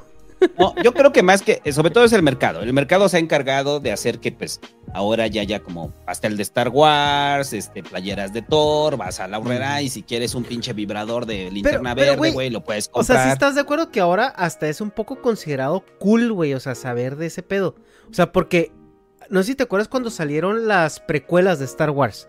eh, todavía están en YouTube los videos donde iban los güeyes estos de los de los night shows, los, los late nights en que iban así a entrevistar a la gente de la fila y eh, nomás estaban burlando de ellos, güey. Así que, ay, mira este pendejo eh, vestido de Jedi, a ver qué haces y, o sea, los toreaban. Sí, O sea, pero pues también, no mames, o sea, es que, mira, yo soy muy, muy ñoño, pero es que hasta yo, y lo, lo siento, ¿eh? Pero, y, y voy a hacer aquí, voy a exagerar, pero es que hasta a mí me dan ganas de reírme de esa gente, güey. Y ahí sí tienes, sí, pero es que ahí sí tienes razón. También iban a buscarlos, güey, pero es no, tienes ahí al puto capitán Chandal, pues acá con su capuchita y con su espada láser acá de que, ay, comiéndose los doritos, no mames. Pero estamos hablando de, de un nicho muy, muy concreto. Muy concreto. A ese, a ese vato le harían bullying por cualquier cosa, güey. Le, le hace bullying por No porque le guste el Star Wars, sino sea. porque, güey, pues es el gordito, gafotas de clase y siempre se le iba a hacer bullying, le gustara o no Star Wars. O sea, sí. Y, es- y todos los hemos visto, todos hemos tenido en clase el gordito, el gafas, el, qué sé yo, el pequeño, el, el- o sea, todos, pero porque somos culeros, güey. Entonces, el que le gusta una cosa u otra es casi una excusa para hacer bullying al, al vato, ¿no? Bueno, bullying, en su momento no se llamaba bullying, se llama, no sé, en relación diversa. eh, qué sé yo. Relación diversa, ¿no? No mames, Arma, ese sí fue así pinche maroma, ese cabrón. O sea, llega, "Ma- ma- mamá, me están bulleando en la escuela. Están teniendo una relación diversa, mijo, dilo bien. Exacto. Sí, güey. Era carrilla, ¿no? Era, era carrilla lo que nosotros conocemos en carrilla. México. Oye, Pero- a ver, Ah, pero nada más para terminar. El asunto de lo que es cool en el presente, o sea, no sé, por lo menos yo en, en- en mi círculo cercano y en la banda con la que conozco, güey, o sea, no creo que sea como un pedo que se cuelguen la, la bandera. O sea, la- la- los que se cuelgan la bandera es banda que le late un chingo, ¿no? O sea, pero Ujú. una morra, o sea, de repente, no sé, una morra que no está interesada en el mundo de los cómics, ni en el mundo de los ñoños, ni nada, güey. Difícilmente como que va y se compra una playera y dice, ah, voy a ser cool con mi playera de Darth Vader, ¿no? O sea, simplemente no, o sea, pero de repente sale como un pedo de Bershka y Bershka saca una línea de ropa y esa línea de ropa viene con dibujitos. Y de los Ramones, repente- por ejemplo. de los O de Ramones, Who, de Who, cosa, sí. o de Iron Maiden, y de repente dicen, ah, ¿te gusta Iron Maiden? Y la morra dice, no, me gustó la playera. O sea, y es como, no está buscando ser cool, simplemente es, le gustó el diseño y ya, y ni siquiera tiene como intención de saber qué verga es Iron Maiden o qué verga es Metallica, güey. No le importa, le importa un carajo, ¿no? O sea, eh, eh, no es como que la gente vaya por ahí pensando que voy a ser cool con mi playera de Star Wars, no. No, es el mercado, güey. Es el mercado y es lo que está a la vista y es lo que está a la moda y ya, se acabó. A ver, Caballeros del Zodíaco, Dharma, acercándonos a Japón ya. Espera, espera, espera, espera. Antes de sacar Caballero del Zodíaco, que es ese elefante en la habitación, luego vamos a hablar de eso si quieres. Yo quiero preguntar a Alan, porque bueno, no hemos coincidido nunca en, en el podcast, y sí me interesaría mucho saber, pues todas estas películas superhéroes que juegan muchísimo con la pseudociencia, ¿no? Como con cogen conceptos de la ciencia, los pervierten y, y te sacan una teoría que no, que esto funciona, pero funciona en las películas. Tú cuando estás viendo estas películas de, de, superhéroes en los que usan, usan ciencia para hacer, para justificar poderes o cosas que están pasando, eventos, los cuatro fantásticos. eh, ¿Tú cómo lo ves? Estás viendo la película y dices, no mames, o sea, qué, qué pinche teoría pata, esto no es así, no funciona. O entras en el mundo de, en el momento de ver la película y dices, mira, ¿sabes qué? Que me avienten cualquier teoría pitera que me, bueno, pues la voy a pasar, ¿no? Por válida, por disfrutar con la peli. Pues más bien sí me meto completamente. Eh, realmente no me ha pasado eh, el caso contrario. Cuando me la han recomendado otro tipo de películas que sabiendo pues mi contexto, sí me dicen, esta película es para que la veas apagando el cerebro, ¿no? Sí. Pero no porque me queje yo de que sea irreal, sino que a mí me gusta analizar y quizás hasta sobreanalizar ese tipo de cosas, ¿no? Y hay un concepto que me gusta muchísimo, que es el de la inerrancia. Eh, en alguna ocasión ya también este, lo había hablado al respecto. Y pues es básicamente lo que hace la gente con, a lo mejor vas a decir que qué ejemplo tan raro, pero lo que hace la gente con la Biblia, que es, por ejemplo, si aparece ahí, a ver cómo lo justificas, pero pues voy a encontrar la manera de que cuadre todo, ¿no? Y con los cómics, pues pasa lo mismo. O sea, dices, aquí el evento acaba de suceder de esta manera. Eh, a ver yo cómo le hago con mi imaginación para estirar la liga de tal manera que cuadren las cosas. Y a mí en particular me, me gusta mucho ese, ese ejercicio. Eh, ahora, eso no es, no es nuevo ni exclusivo del cine de superhéroes. Siempre ha habido como un tema no tabú, sino que, que, que, está ahí en el colectivo, en el imaginario, pero que no termina de cuajar y de entenderse por cualquier persona en, en general. Y, al, y, si nos eh, restringimos únicamente a, al cine, pues eso pasó cuando pues el, el, malo era, no sé, el científico loco que hacía una máquina mecánica, ¿no? y luego era el científico loco que hacía una máquina pero eléctrica y luego era el científico loco que ahora pues utiliza la cuántica y ahora, o sea, lo, el único patrón ha sido el, el, el arquetipo de, del científico loco uh, villano, ¿no? Eh, de hecho, ahora pues ya con te, teniendo un doctorado, pues ya se me amplía mi, mi, campo laboral, ¿no? Ya puedo aplicar a ser supervillano, ¿no? Porque pues, eso es lo que cree la gente, que, que, que, a eso te dedicas cuando eres, cuando eres científico, ¿no? Y tener una máquina con un láser, a huevo con un láser. y que va bajando de abajo arriba y justo Ajá, antes de que te pille los huevos se corta ahí. Ajá, ahí. No, pero sí, supongo que es un poquito como leer novelas de ciencia ficción, que tienes la ciencia ficción clásica y la ciencia ficción dura, ¿no? Que Ajá. le llaman, que es ya cuando tienes una novela espacial, eh, pero en el que todo es rigurosamente científicamente acertado. dices, sí, pues tiene su movida de que, nada, pues ahí medio, medio futurista, ¿no? Pero todos los datos que se usan para eh, describir las naves que usan, el combustible sí. que usan, todo es eh, científicamente accurate, ¿no? Que le llaman, o sea, científicamente riguroso y cierto. Ahora, no, pues, al, al, al, menos en este oleada de eh, restringiéndonos únicamente a DC y Marvel, por ejemplo, sí tengo conocimiento de que, que tienen asesores científicos uh -huh. para para intervenir en el guion hasta cierto punto, ¿no? Uh -huh. eh, pero insisto yo, mientras está, estoy viendo la película, no, o sea, no me estoy cuestionando ese, uh -huh. ese tipo de, de, cosas, pero ya al final, pues ya sí, sí empiezo a, a, a, hacer más bien la pregunta, ¿qué tendría que pasar para que eso sí fuera posible? Uh -huh. O sea, como paréntesis rápido, o sea, me acuerdo que antes de que entrara a la universidad, este, un problema así de, de, un libro de física cualquiera, pues tenía un, pro, un error ahí de unidades. No voy a entrar en detalles, pero básicamente tenías que calcular el tiempo en el que un objeto iba a caer al piso, ¿no? Uh -huh. Y si el objeto terminaba cayendo en 10 segundos, en realidad estaba mal el problema y decía, no sé, 10 días o años, o sea, lo estoy exagerando, ¿no? Y la primera reacción sí es como, jajaja, ja, ja, pues se equivocaron, ¿no?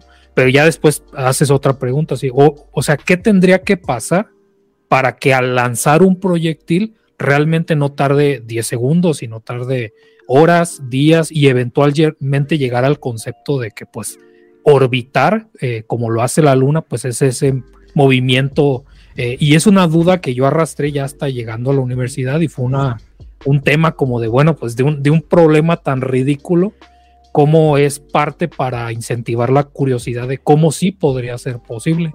Y hay mucha ciencia ficción pues que termina inspirando eh, no dudas así de, de, de, importancia nada más académica, sino de que han planteado tecnologías que eventualmente terminan eh, materializándose, ¿no? Con sus detalles porque insisto, nos restringimos ahorita a puras películas, ¿no? Pero si te vas a la literatura clásica, pues por lo mismo un eh, Frankenstein, por ejemplo, pues también fue como esta, esta, estos descubrimientos científicos que, que a la gente atemorizaban porque no entendían las consecuencias. Y, y, está relacionado que, eh, con esta historia entre Volta, Galvani y entender esta, eh, este conflicto hasta filosófico entre eh, el pensamiento pues racional, científico de la época con el aspecto pues todavía más este eh, religioso pues y institucional de que por un lado pues había gente que había el argumento de que pues la vida era algo completamente aparte de la naturaleza y que obras como Frankenstein precisamente pues planteaban desde la seguridad de la ficción, pues analizar este tipo de cuestiones. ¿no? Las, las novelas de Julio Verne, ¿no? Este tipo Oye, de. Y, y por Sí. eso Alan acabó en el ser y nosotros, a huevo, un problema menos que resolver. Oye, no, pero mal. fíjate, me ha gustado lo diplomático que es Alan. Pues yo venía aquí buscando el, el rant, así como el, el aficionado al cómic de las pelis de superhéroes, y dice: No mames, en los cómics no es así. Dije yo, a ver si Alan nos hace la misma, el mismo símil con, con la ciencia, que vea que hay una teoría bien pinche loca y dice: No mames, eso es imposible. Y no, me dio la vuelta cabrón y me dijo: No, no, es más, cojo esas teorías absurdas y digo: Oye, güey, ¿cómo sería? Y te alimentas con eso. No, oye. eh, saludos, eh, eh, los aplausos, los aplausos. Dale, dale, dale, dale, dale. pero- pero- Neta, Oiga, neta, oigan, oigan. qué lección de diplomacia, cabrón. Perdón, pausa, yo ya me voy, este... Oye. más pasé un ratillo a saludar. Ajá, Este, oye, cámara, cámara, cámara, antes de que te vayas, güey. Tengo aquí. Eh... dije que tenía regalos. Pinche vibrador, ¿no? Sí, güey. por eso está así incómodo, ¿no? Eh, tengo aquí dos primeras ediciones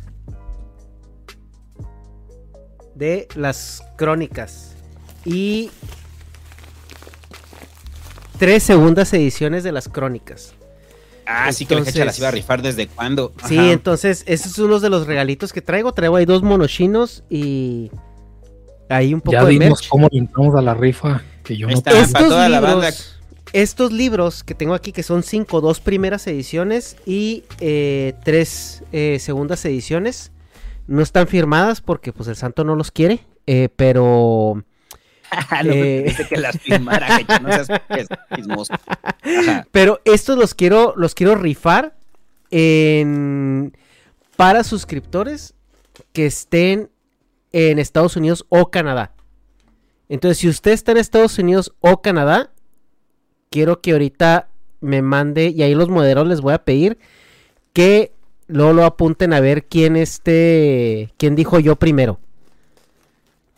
Porque a los primeros, a los primeros cinco que digan, ahí los voy a, los, los, los voy a, los voy a rifar ahí. Los primeros cinco que digan el estado donde viven, ya sea de Canadá o de Estados Unidos. Está, y está los moderadores y está el pendejo del Hobbit como moderador, güey. Sí, pues O ya sé, güey. Ahora, por- van a decir, ay, ¿por qué a los de Estados Unidos? Bueno, porque acá no llegan. Porque, porque el envío cuesta como cinco veces más que el, que el, Eh. que el libro. Entonces yo le dije al santo que yo iba a comprar unos libros para eh, regalarlos y, con la Texas. gente de acá de. Estados Unidos y Canadá. Y a Europa no. Y ese Texas, Colorado, y un güey puso, yo estoy en el gabacho. como de gira internacional, ¿no? Y A ver, ahí tengo al velador del cementerio. ¿Qué, qué pedo, güey? Ojalá y no seas eso. El velador del cementerio. Tengo a, a, a Dara Hani, que dijo Texas. A ver. A ver, moderadores, ayúdenme. Tengo a Dana. Hani, que dijo Texas. Tengo al velador del cementerio Colorado. Tengo a eh, Mariano eh, Jared Velasco que dijo Arizona, Mariano Hernández el centro de California, Nobody Epic Texas, Carlos Cobian dijo que en San Diego. A ver, a los moderadores, por favor, ayúdenme. No sé quién está de moderador aparte del Hobbit, güey. Es que se me hace que nomás está el Hobbit, güey. Ya valió verga. A Ese ver. pinche Hobbit nada más spamea, güey. O sea, no estés. Sí, güey, no me está ayudando, güey. A ver. Este. em, chingada madre, güey. A ver, Dara Hani. Dara, Dara, tú eres Dara, Dara de las, de las divagadoras, güey. A ver, es Dara Hani. A ver, ayúdame, Santo, también. A ver, pues ya te lo estaba dando. Es Darahani. Eh, a ver, ahí Eh, te van. Ahí, espérate, te los voy dando en el orden para que los anotes, ¿va? Ajá, Ja- Jared. Velasco. Ajá. Espérame, espérame, espérame, espérame, espérame, espérame, ahí te van. Eh, Darahani, Texas. Ajá. Luego- Velasco, que está en Arizona. Eh, el velador del cementerio, que está en Colorado, ya son tres. Mariano Ajá. Hernández, que está en el centro de California, ya son cuatro. Y Nobody Epic 2099, que está en Texas. Ya son cinco, ¿no? Nobody. Epic en... ¿Dónde estaba? ¿En Texas, Texas. también? Texas, Texas, Texas. ¿Y Texas. cuál era la del centro de San Diego? El centro de California, Mariano Hernández. Mariano Hernández, centro de California. A ver, tengo uno, dos, tres, cuatro, cinco. Muy bien, entonces, bueno, las dos primeras ediciones que ya son de colección con los errores del David se van a Dara y a, Ja- a Javet. Y las otras tres se van al Velador, a Nobody Epics y a Mariano Hernández. Mándenme mensaje, Osos. mándenme mensajes, por favor, a Instagram. Por favor, mándenme mensajes a, a Instagram con su con su tag y su dirección para mandárselos. Porque es envío local. Bueno, y esa es la razón por la cual yo le dije al santo que los había comprado para rifarlos entre entre entre ustedes, eh, los de aquí de Estados Unidos y Canadá, porque pues no les llegan. El santo es Chingón, este, está chingón, peleado con está peleado con el imperio y dice chinguen a su madre todos. Entonces, pues yo los tengo que pasar así, este, de mojados, ¿verdad? Por el, por Tijuana. Pues cámara, carnales. Descansen. Muchas gracias, chido Santo. Que Nos llegaron vemos, a güey. 30 mil suscriptores el, Sí. el S Podcast. Ahí nos solemos mañana en el Pasquín. Ah, sí, Mañana mañana, mañana en vamos a el estar en el Pasquín. Pasquín. En la haciendo chistes de norteños. Y la rifa de By. Barbosa. Las estatuas de Barbosa mañana. Verga, güey. Esas estatuas de Barbosa se acaban de apreciar un chingo. El Alan fue el que preguntó en Twitter güey, que le contesté el pedo. Me, costó el.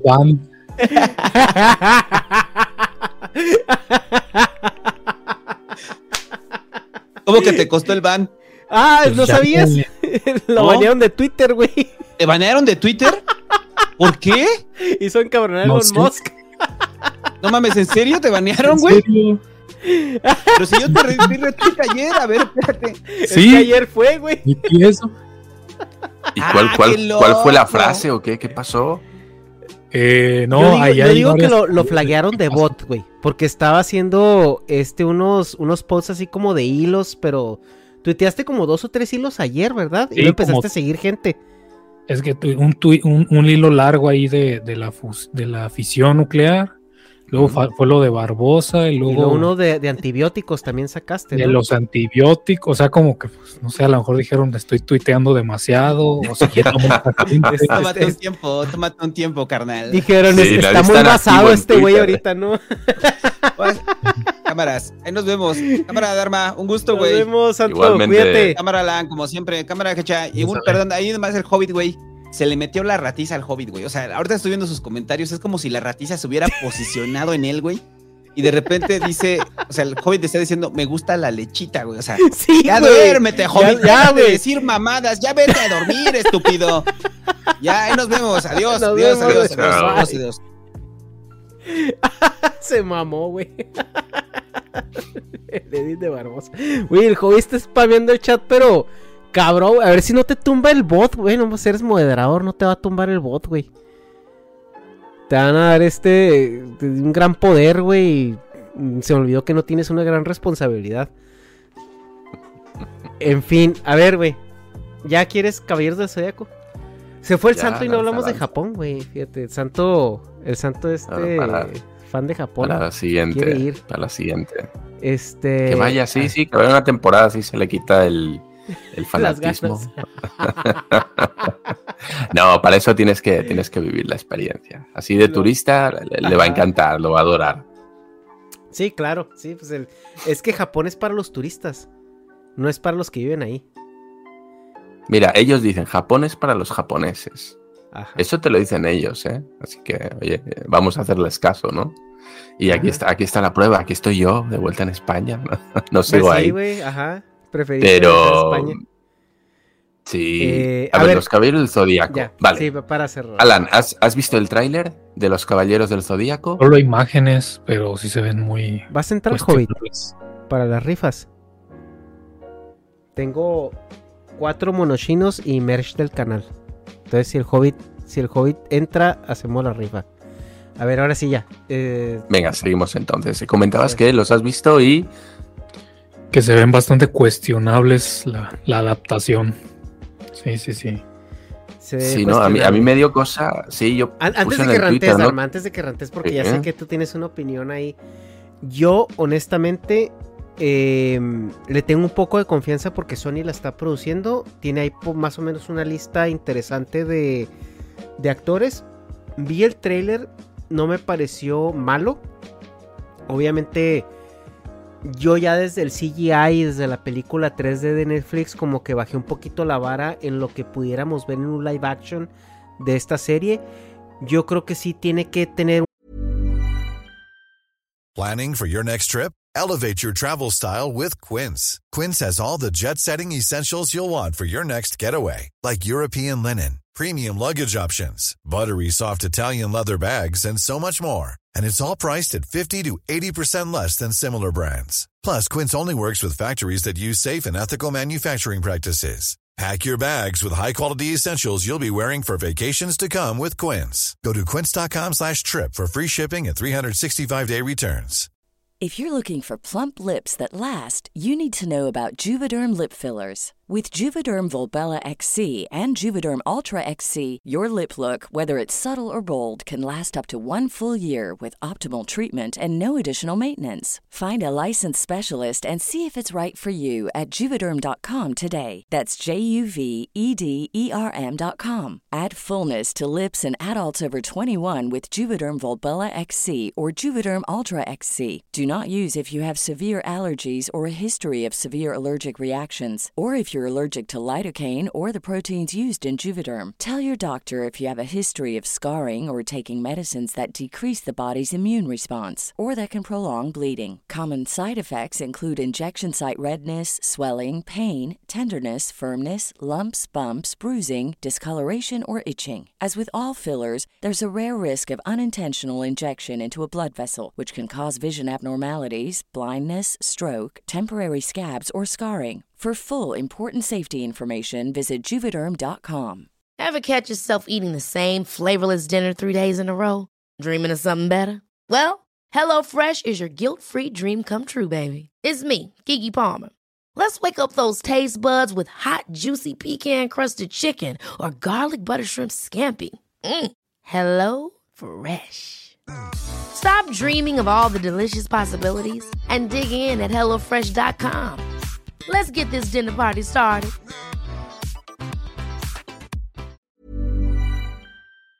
una adaptación eh, muy comercial, pero yo, como amante de la franquicia que ustedes pueden ver, eh, yo lo único que quiero es que sea un producto muy palatable, que, que, que la gente lo digiera bien, que sea bien recibido, porque sé que eso va a abrir la puerta a meter a esta franquicia de Estados Unidos, que es un mercado donde no ha podido penetrar y lo ha intentado. Vaya que lo ha intentado.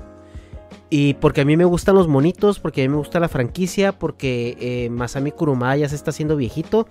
Yo quiero que haya un boom de este mercado para que por fin pueda avanzar un poco más la historia, para que se motive más el mangaka en, en avanzar más rápido y para que haya productos más refinados. Y si esto pega, te puedo apostar que luego se van a aventar una película o una serie incluso remasterizada, o sea, con, el, con la esencia original.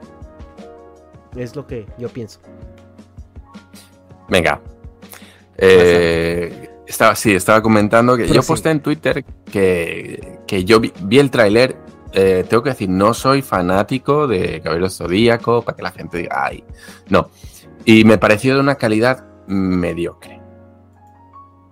Y yo, y- y yo dije, bueno, va a ser una opinión impopular, ¿no? A la gente, pues porque prácticamente todos los comentarios en el tráiler de Sony eran de que, no mames, chingón, se ve, se ve genial, qué ganas tengo. Yo lo vi y dije, güey, si yo fuera fanático de, de los caballeros y viera este tráiler, me estaría cagando encima, güey. Tendría miedo del producto que me van a entregar porque neta, sí, sí lo vi medio chafa. Y ojo, entendiendo que además eh, le faltarán muchísimos meses de postproducción, porque pues todos sabemos que esto, los ruedas, eh, prácticamente el 80% a día de hoy va a ser eh, en green screen, en pantalla verde, y luego le van a meter todo el CGI.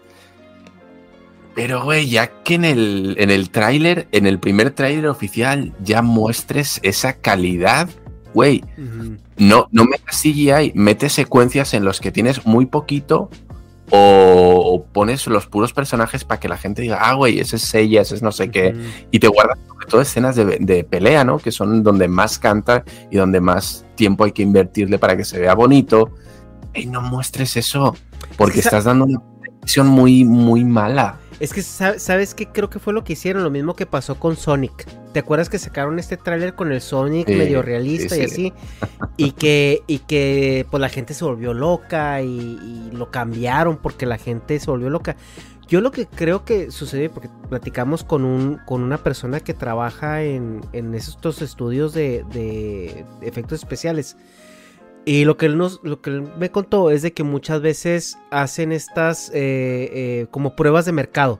Entonces la película no está lista todavía, todavía no tiene los renders finales, pero como que lo sacan a ver qué comenta la gente. O sea, a ver, por ejemplo, en el de Sonic, en el de Sonic fue muy obvia la opinión de que, güey, ese mono no es el Sonic que queremos ver.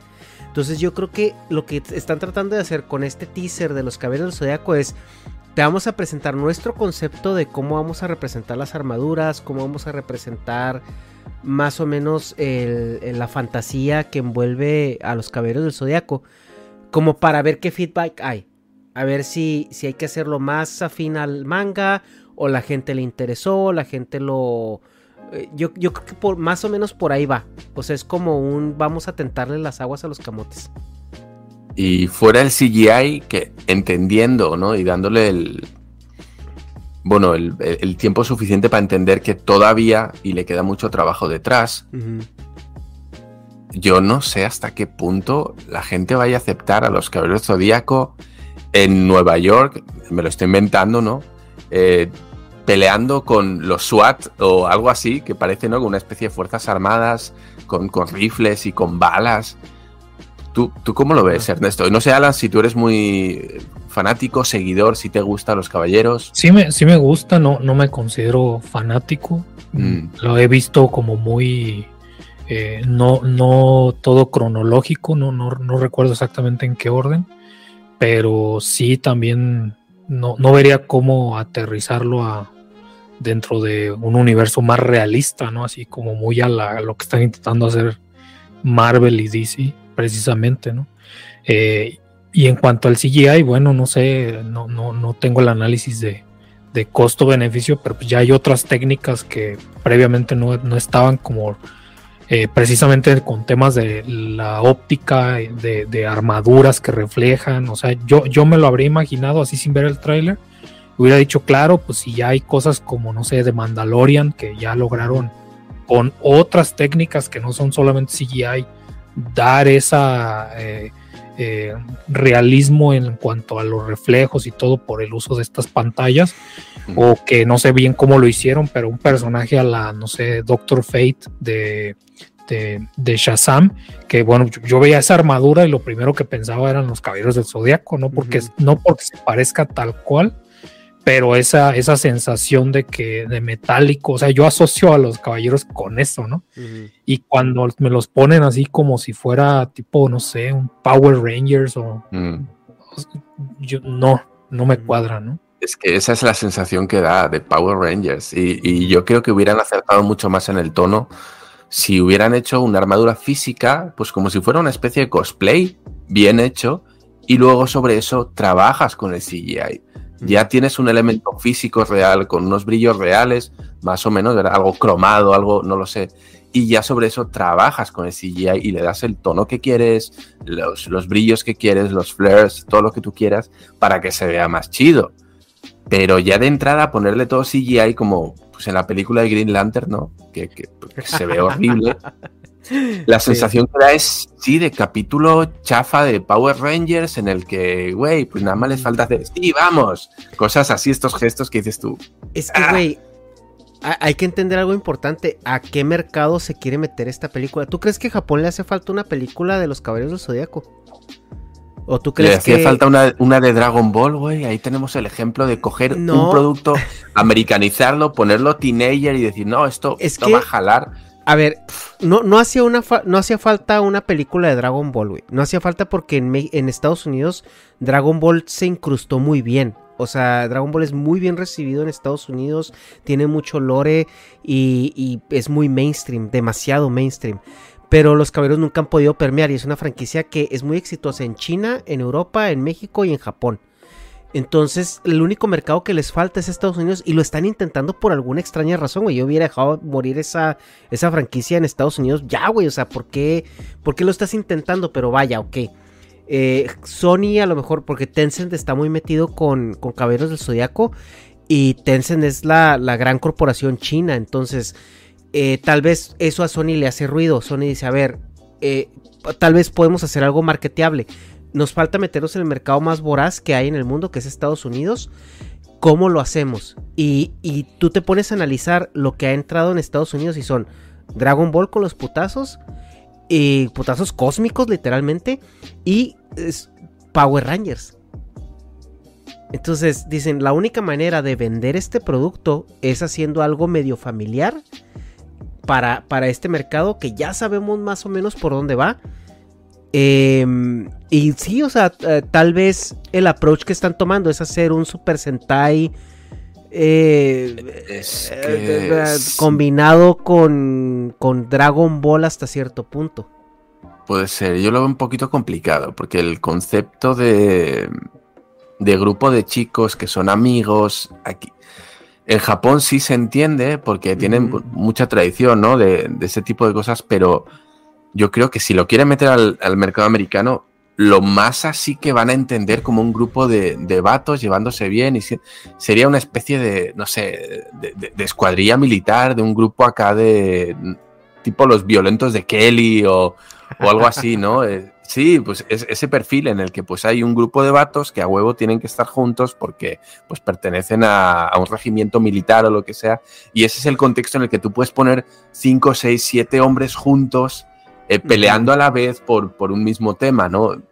Pero, Eh, lo pero sé, los, no- los Power Rangers pegaron muy bien, güey. Hasta la fecha siguen maquilando. Pero es algo muy adolescente, tienes chicas Es que en va el para los es- adolescentes, Dharma. Tú, tú, tú no nos quieres vender Caballeros No, del Zodiaco a ti y a mí. Mira, es que el problema, el problema de las adaptaciones de cosas de los 80 y 90 Ujú. es que tú quieres venderlo con estándares actuales, pero tu público objetivo es gente que ya tiene casi 40 años. No, es que creo que Entonces, si tú le vendes la, la narrativa actual a la gente de Ah. 40 años, no te lo va a comprar. Es que creo que ahí es donde estás mal tú. O sea, es- y te- Sí. como el David, no, y te voy a explicar. No, o sea.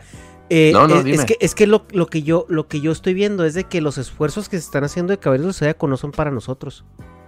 O sea, los esfuerzos que se están haciendo ahorita en Caballero del Zodiaco es para, para atraer ese público infantil que ahorita está viendo Demon Slayer, que ahorita está viendo eh, estos, estos eh, animes que van entrando, no, no me acuerdo cuáles otros, Spy Family, o sea, todos ellos. O sea, es- Mm. es- son para morritos de 14, 15 años. Pero son franquicias nuevas. Son fra- Ah, la- no sé si tú eh, has visto la película de Willow. No. O la serie, bueno, pues ahora está en Netflix, han hecho, ¿Netflix es? No, Disney Plus, perdón. O Disney, Disney Plus, Disney Plus. Eh, han hecho una serie de, de Willow, que es una película de finales de los 80, me parece, de fantasía. Es una especie de, quisieron hacer una adaptación del Señor de los Anillos, del Hobbit, perdón, y no pudieron hacerlo. Entonces, eh, George Lucas, que es el creador de Star Wars, cogió el concepto del Hobbit e hizo su propia versión del Hobbit, pues con, con sus películas, ¿no? Se hizo una historia así medio basada. Entonces, ¿qué pasa? Ahora han sacado una serie. Estamos hablando ya 30 años después, casi. Güey, yo vi, la, yo vi las dos, el primer capítulo, vi 20 minutos, güey. 20 minutos fueron suficientes para decir, este no es un producto que es para mí, pero te lo venden a ti. Dicen, güey, este producto tira de nostalgia y va a venir a verlo gente que tiene 30 años, 40 años, pero cuando entren van a ver un contenido que está pensado al 100% para chavos que vienen de productos Netflix. Que ¿Sabes tienen cuál, ahora... Dime. cuál, cuál me suena ahorita la descripción que estás haciendo? De nostalgia, pero apuntándole a adolescente y que, que creo, no sé, su impresión si funcionó o no. Eh, Cobra Kai. Eh, de Karate Kid, ¿no? Ujú. Tam- También eh, yo, yo he continuado viendo la, la, la serie. Está no- muy no adolescente esa, güey. Muy adolescente. Sí, sí, sí. De lo que iba a decir, no creo que, que- que apunte directamente a ese público, que- pero mm, al menos yo sí trato de permitirme que no ver solamente las cosas que apuntan a, a- a- por ejemplo, lo- lo- el el límite de lo que ya estaba a punto de rendirme fue con She-Hulk, por ejemplo, ¿no? Ajá. Que, que yo decía, lo estoy viendo porque pues considero que es parte de lo, de lo que tengo que estar al tanto, pero no entiendo a quién va dirigida, o sea, sufrí muchísimo. Va dirigida a las mujeres, güey. A mí, yo, yo estaba así como contigo y la verdad es de que yo la consideré una serie muy extraña, muy rara. A ver, Me daba risita de repente y, y sí está simpaticona, pero güey, a Doña Hecha le mamó, ¿eh? Le mamó, güey. O sea, mi morra estaba de que, ah, ya salió otro episodio, ya salió otro episodio y cuando se acabó se agüitó. O sea, realmente Pero yo, yo que, sin "Ay, haberlo visto, sin haberlo visto, el- la imagen que yo tengo y el concepto que yo veo es, es una especie de Sex and the City, Sí, Sexo en Nueva York, es aquí, Sí. mezclado con superhéroes. sí, sí, sí, sí. Ándale. Es, es, es una, Sin es haber una- visto ninguna de las dos, ¿eh? Haz de cuenta, o sea, es Sin una morra. visto. Y, y- incluso el target al que le están apuntando es esa, esa a, a- a mujeres entre los 30 y 40 y tantos Al- años. Ali. McBeal, ese tipo de series, ¿no? O sea, es- le, están, le están apuntando un target de mujer que ya está en, en- en- en- en esas edades, o sea, ya no son adolescentes ni son veinteañeras, son mujeres, o sea, porque desde que la protagonista parece una, una, una mujer de cuarenta y tantos años con una carrera ya, o sea, que ya es una abogada top y todo esto, o sea, ya te está dando el target y se involucra muy bien con esa cohorte de, mujeres, ¿eh? Entonces, a lo que voy es de que es este producto, Los Caballeros de eh, es He-Man, el Revelations, no, no va para nosotros. Yo te lo dije cuando hablamos de Revelations. Eh, no va para nosotros. O sea, es como por ejemplo también los reboots que han hecho de las tortugas ninja.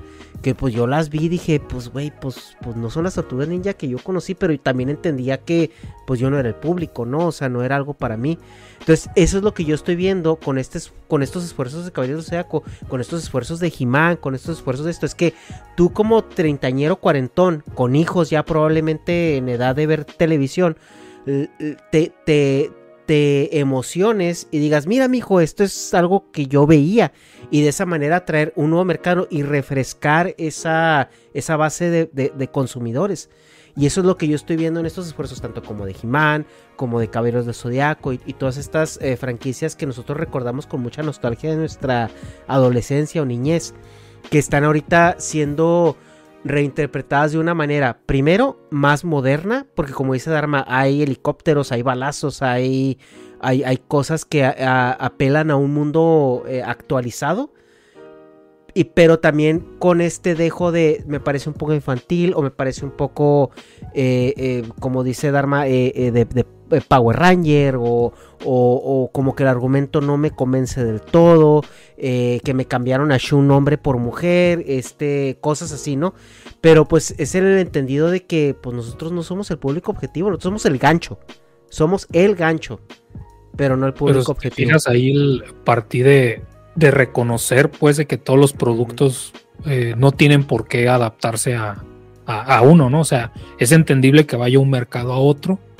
Y otro aspecto, al menos así lo veo yo, es que estando interesado, involucrado en la industria del entretenimiento, puedas empezar a consumir una obra, te resulte que resuena o no contigo y que la puedas eh, analizar y decir, ah, no es para mí, pero entonces para este otro público sí, ¿no?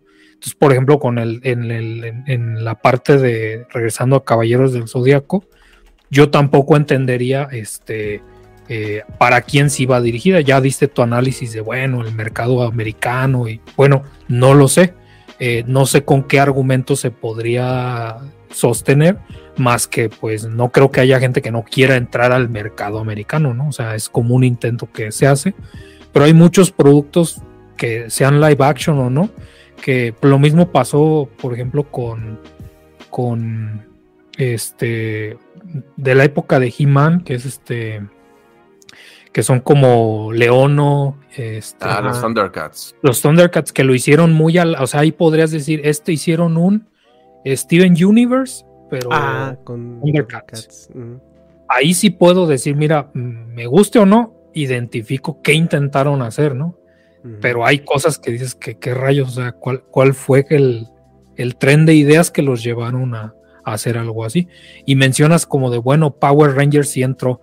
No sé si incluyas a esta pel- las películas más recientes de live action de los Power Rangers, o sea, porque pues, sí, sí, sí, no, no, al menos yo no la he visto, pero yo no noté que. Pues es que mira, pegaron los Power Rangers, pero cualquier otro Super Sentai no ha pegado.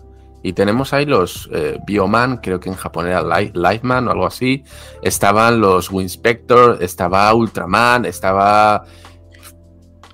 Tienes muchos y ninguno pegó.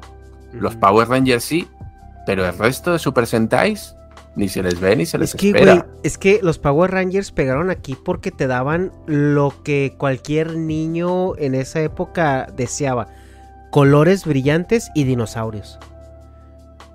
Ah, sí, es cierto. O sea, era... Tú pregúntale a un niño de, de 6, 7 años aquí. Incluso ahorita me sorprende porque yo no tengo hijos, pero compañeros de trabajo tienen hijos más o menos en esa edad. Que dicen, no, es que está en la fase de los dinosaurios. Y yo, ah, cabrón, ¿es una fase? Y dicen, sí, es, una, una fase. fase. Y, y, y, o sea, hasta ahorita, hasta ahorita que lo estás mencionando, digo, es que sí es cierto, porque no pegó ningún otro Super Sentai. Y digo, güey, es que tenías colores muy brillantes y muy eh, básicos, ¿no? Negro, amarillo, eh, az- azul y rojo. Y cada uno era un dinosaurio. Entonces sí, así como que oh, por eso pegó.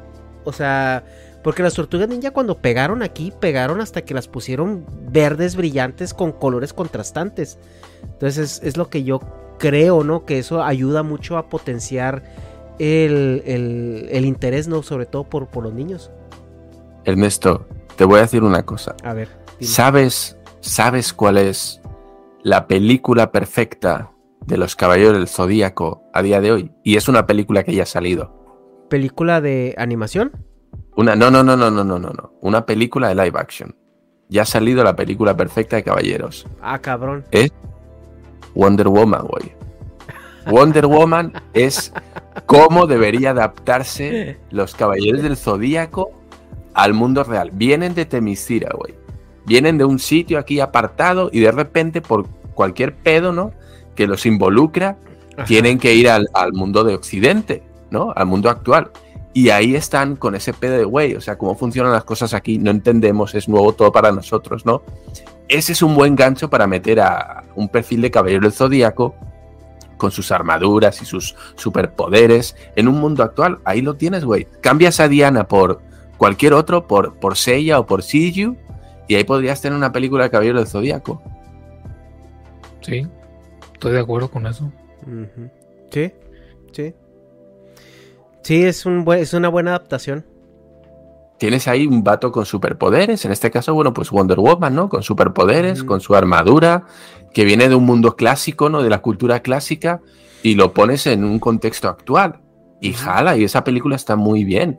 Ha tenido muy buenas críticas y yo creo que además, como he dicho antes, quitando el final de la peli, funciona, es bastante coherente. No sé, yo así Plot- lo veo. Ese plot twist innecesario, ¿no? Em, Sí. sí, tienes razón. Digo, yo estoy expectante. A ver, a ver qué pasa, a ver qué entregan y a ver con qué calidad lo entregan. Te Digo, siendo Sony y habiendo gastado una pasta en esa franquicia, no creo que hagan una cochinada, sobre todo con el lo que pasó con Dragon Ball Evolution. O sea, que fue algo que intentaron. Entiendo por qué lo intentaron, pero no era necesario. O sea, ahí sí era de que, güey, en Estados Unidos no necesitas hacer eso. Vinieron las películas de Dragon Ball Super y aquí vendieron, güey, lo que quisieron. Porque ya, ya está enquistado el mercado. Entonces, obviamente fue una estupidez lo que, lo que, lo que fuera que quisieran haber tratado de hacer. Eh, pero con Caballeros, eh, espero, espero que se vea bien la película. La- ojo, la, la, la película en 3D no me molestó, eh. Me gustó, me gustó. No la he visto, Alan. No. ¿No lo han visto? Está en Netflix. Pero sí, la- sí, sí se veía muy distinto en cuanto a la estética, pero pues, la tengo pendiente. Sí, me gustó van a- cómo van la... a coger este- Ajá. Adelante. No, a mí me gustó cómo la adaptaron. Me gustó mucho cómo la adaptaron. O sea, la verdad es que no te daban mucho contexto. Era como que, como que esa película sí era para gente que ya sabía que eran los Caballeros del Zodiaco. O sea, porque no te dan mucho contexto de, La película realmente se empieza a desarrollar que secuestran a Saori, llegan los cinco de bronce, no te explican de dónde salieron, cómo está todo este pedo. Empiezan a, tirar eh, putazos. Y ya se van al, al- santuario con un muy, con un muy buen puente argu- argumental. eh, que los pone en el santuario y, empieza la- el desarrollo, ¿no? Es la, la saga las 12 casas. Entonces, a mí, a mí me gustó mucho cómo la adaptaron, ¿eh? O sea, incluso la estética del, de los eh, eh, de, de- de los de los mismos caballeros, o sea, me, me gustó mucho. No, se me hizo, se hizo buena idea. Quizás hasta en una serie hubiera funcionado. No sé. Pues sí, a lo mejor. Pudiera ser, y además ahora con todas estas plataformas que hay, ¿no? De Netflix, HBO, yo creo que hubiera sido una buena idea tratar, quién sabe, ¿no? Aproximarse a- en algo como una serie que es menos arriesgado y que creo además que no te estropea tanto una franquicia como una película que fracasa en taquilla.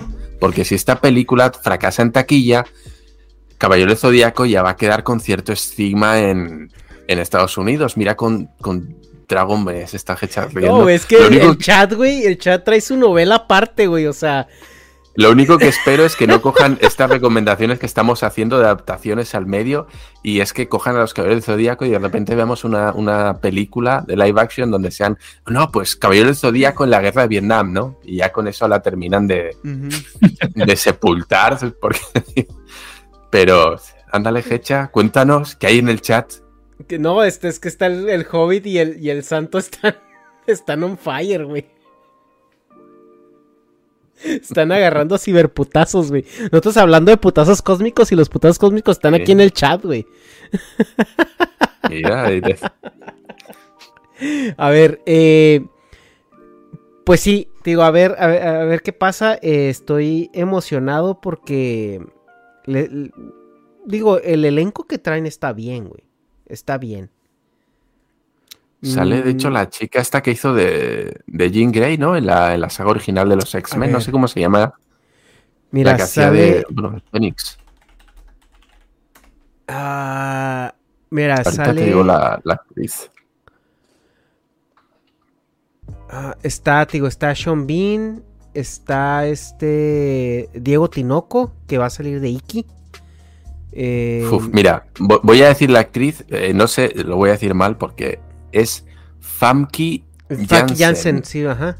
Funky, que tiene nombre de Funky, ¿sí? Funky Janssen. Ajá. Eh, Es ¿Sale esa actriz también? Sí, Jean Grey. Ajá, sí, sí, sí, sí. Sí, ella. Sí. eh, sale ella. Eh, e- es, un, es un elenco muy nutrido, güey. Y, están combinados, ¿eh? O sea. em, o sea, están combinados eh, eh, asiáticos con. Digo, hay un Diego Tinoco que va a ser Iki. Este. eh, Madison Eisenman va a ser Saori, que aquí le cambiaron el nombre a Siena. Mm, a lo mejor por, por cuestiones meramente internacionales. A Seiya lo dejaron con el nombre de Seiya. Ah, te digo, o sea, se ve que está mejor planeada que, que los otros eh, esfuerzos que han hecho, güey. Entonces, sí me, sí me emociona, güey. Sí me emociona. O sea, sí como que yo, yo soy muy mamón ahorita para ir al cine porque pues ya todo el mundo lo está sacando en plataformas, pero esta película si la sacan en el cine yo sí la voy a ir a ver. Ernesto, tú sabes que vamos a tener un, un super video cuando salga la película hablando de esto, ¿eh? ¿Tú crees que no? Sabes que sí, sí, sí, sí. Y vamos a hacer un monográfico seguramente de todos los puntos. Yo acá echándole mierda a la peli y tú tratando de defenderla porque ya me veo que va a ser así. Sí, sí, sí. Pues yo, yo no tengo el amor que sientes tú por la franquicia, entonces yo no voy a tener reparos a la hora de, de ir con el cuchillo entre los dientes a ver la película, ver. ¿no? Con mi blog y, y apuntándome todas las cosas. Y digo, esto es una mamada, esto no mames. A ver, güey. Pero- Si la película es mala, va a ser mala, ¿eh? O sea, si la película, si la cagan con el argumento, si la cagan con, o sea, yo también no tengo ningún problema en decir que es mala. Ernesto, estoy hablando de ser cruel con ella en las críticas. No estoy hablando de ser objetivo y decir, bueno, la, la verdad es que no, no han sabido desarrollar los personajes. No, no, no, no, no. no, no, no, vamos a ir ahí a hacer. si a la película es mala, es mala. Porque yo fui muy crítico del, de, la, de la serie de, de, de CGI, la que está De ahorita. Netflix era, ¿no? Sí, que Ah. yo, yo ranteé demasiado, güey, porque me cambiaron a Shun por mujer. Y, y- y no, es- y no es tanto porque para mí Shun es mi personaje favorito, güey. O sea, y, y por, por desarrollo de personaje, Shun es, es la el, hostia, el diseño, güey. A mí el diseño me parece el mejor diseño de todos los caballeros. Sí, no, y está muy bien justificado. O sea, si tú, si tú entiendes el contexto del que viene el personaje, está excelentemente, es- excelentemente bien justificado. Y también lo que a mí me molesta es que es un personaje incómodo para Occidente. Porque es muy delicadito, porque es esto. Y en igual de, de o sea, te la sacaste, te la sacaste bien pelada, güey. O sea, te la sacaste quitando al personaje incómodo. O sea, ¿por qué no lo adaptaste de a otro personaje? Yo lo dije, o sea, quieres tener a un caballero mujer. Quieres este quieres quieres tener, o sea, esta esta parte em, pues mejor haz a, haz a Shiryu, o sea, pon que Shiryu algo le pasó, güey. em, y, y- ahora fue el el ¿cómo se llama? Ahora el el, el, el Chunrei es, es el dragón. A ver, déjame nomás. Voy a cambiar mi, mis, este, mis audífonos, pero sigan, sigan hablando en lo que, en lo que lo hago.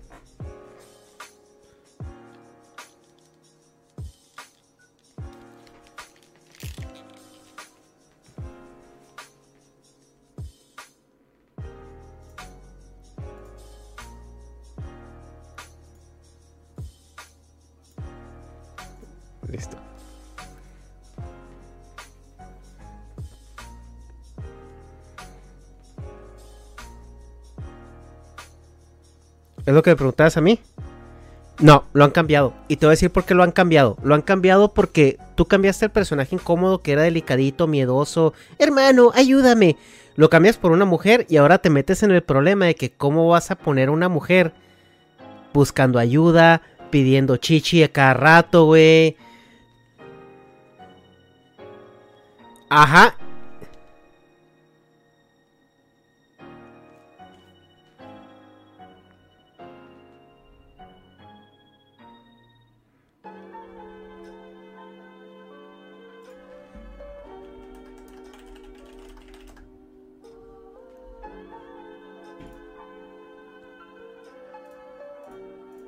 Espérame tantito, espérame tantito.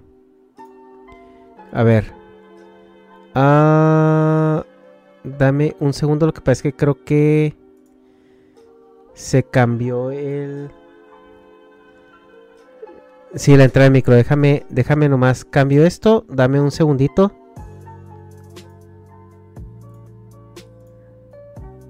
Mi- Mientras mi Listo, audio no se haya ya, ya desacoplado, quedó. bien. Entonces lo que comentamos, si tú lo que quieres es meter un personaje Creo- femenino a ver, fuerte, no sé, no sé desde cuándo no te escuchaste, pero a ver, estamos hablando. Dharma, Dharma me preguntó que si consideramos que el personaje de Shun fue, fue cambiado, o sea, en esencia, o conservaron la misma esencia del, del personaje. Y creo que todos sí escucharon lo que yo dije al respecto. Perdón, Dharma. Sí, básicamente sí, yo prefiero que si quieren usar un personaje femenino fuerte, porque es lo que quieren ellos y eso está muy bien, no cojas el personaje con una estética femenina y lo pongas como mujer y luego le cambies la esencia a ser una, una badass, sino que cojas un personaje que ya tiene un perfil badass y lo cambias de sexo, güey. Le cambias el, el skin, pero la esencia sigue siendo la misma. Aquí no, aquí lo que han hecho ha sido, han querido mantener el skin, vamos a decir, lo más parecido al clásico, pero le han cambiado la esencia al 100%. Y eso hace que no reconozcas al personaje, pero no porque es una mujer, sino porque no se comporta como se comporta el personaje original. Y yo creo que ese es el problema le- real. A mí me da igual que tenga tetas o no tenga tetas. Me molesta que yo no, no reconozca el personaje de Shun en esa, en, en esa mujer en este caso. Y no porque sea mujer, sino porque, güey, Shun no diría esas cosas, no haría esas cosas. Te lo has inventado. Para mí ese es el problema. Sí, no, y, y- y te digo, a mí, el- lo que- a mí lo que más risa me dio es de que, a ver, ya lo hiciste mujer y luego qué vas a hacer, güey. O sea, lo hiciste mujer para no lidiar con ese personaje que te causaba problema, pero ahora te metiste en un problema mayor. Porque ahora tienes que cambiar al personaje. Porque si tú lo, si tú lo pones así como delicadito y todo eso, te vas a meter en un pedote. Se te van a decir, no, es que pues ya estamos otra vez con el estereotipo de mujer Ajá. débil a la que tiene que venir Ajá. a salvar el hombre. ¿sí? Y es Por que eso, es, a es así. A mí, o sea, el personaje más justificable, si ya estabas decidido a meter una morra en el quinteto, era, era Shiryu. Porque tienes, tienes una mujer hasta ya- el pelo largo traes, güey. Güey, Sí. tienes, tienes, tienes una mujer que no necesitas eh, reescribir porque ahí tienes a Chun Rei. O sea, utiliza ese recurso que en el, en el, en el manga solamente sirve y en el anime to- solo sirve para, para darle esta motivación a Shiryu de, de, de- de seguir. Entonces, si tú cambias a Shiryu por Shunrei es paralelo, o sea, es exactamente lo mismo. Deja inválido a Shiryu en un accidente y que Shunrei tome el, el, el- el- camino. Eh, que, que, que- que Shiryu se quede con el maestro, cuidándolo, todo lo que se ha hecho un rey, güey, pero lisiado. Y, y- y tienes este personaje que se amolda muy bien a una personalidad que puede ser muy femenina, que es un personaje sabio, que no se calienta eh, luego luego, que es muy sacrificado, que porque Shiryu lo de él es el drama. O sea, si no se está quedando ciego, se está muriendo, se está por, por, por sus amigos, ¿no? Entonces es un personaje que queda muy bien con ese coraje, ¿no? O sea, que cuando es, es agresivo, cuando tiene que ser agresivo, es muy sabio cuando tiene que ser, porque el más... eh, por ejemplo, yo veo las personalidades. Seiya es Naruto, güey. Seiya es el güey que primero actúa y luego piensa. Eh, es- eh, Hyoga es el soldado, o sea, es el güey que, Es el más que, que- que equilibrado. tiene, ajá, tiene una categoría, tiene un conocimiento y es muy asertivo en su, en su actuar. Eh, eh, este Shun es la persona que está muy consciente de, de sus actos, ¿no? O sea, es una persona que es muy sensible, que, que eh, es el más fuerte de todos, güey. Shun es el más fuerte de todos y Iki lo ha dicho varias veces. Nada más de que Shun es muy conciliador, o sea, al güey no le gusta pelear, no es su naturaleza. Entonces, la lucha de, de Shun es interna. O sea, porque tengo este deber, tengo esto que tengo que cumplir, pero no, no, no es mi naturaleza, es algo, es algo con lo que yo peleo, ¿no? Con lo que yo sufro mucho. Iki, Iki es el, el Deus Ex Machina. Es el güey que llega, a ver, cabrones, ¿a quién hay que chingarse para que me pongan en fila? O todos juntos, putos, a ver, ¿quién, quién me la hacer de pedo? Y Shiryu es esta persona sabia, es el que siempre tiene un consejo. Es el que dice, a ver, güey, yo ya estoy viendo acá, yo conozco esta historia, yo enseñé esto, yo ya lo pensé acá, mira, hay que actuar así, hay que ver acá, yo lo estoy interpretando de esta manera, y de repente evangeliza a sus, a sus adversarios, güey. O sea, Shiryu es el, el- que evangeliza a sus, a sus, eh, todos acaban volteándose, güey, con Shiryu. Todos acaban haciéndose buenos. Entonces, sí, sí tienen cada quien su personalidad. Y digo, yo, si ya quieres meter una morra a huevo, güey, pues ahí está. Ese es tu personaje.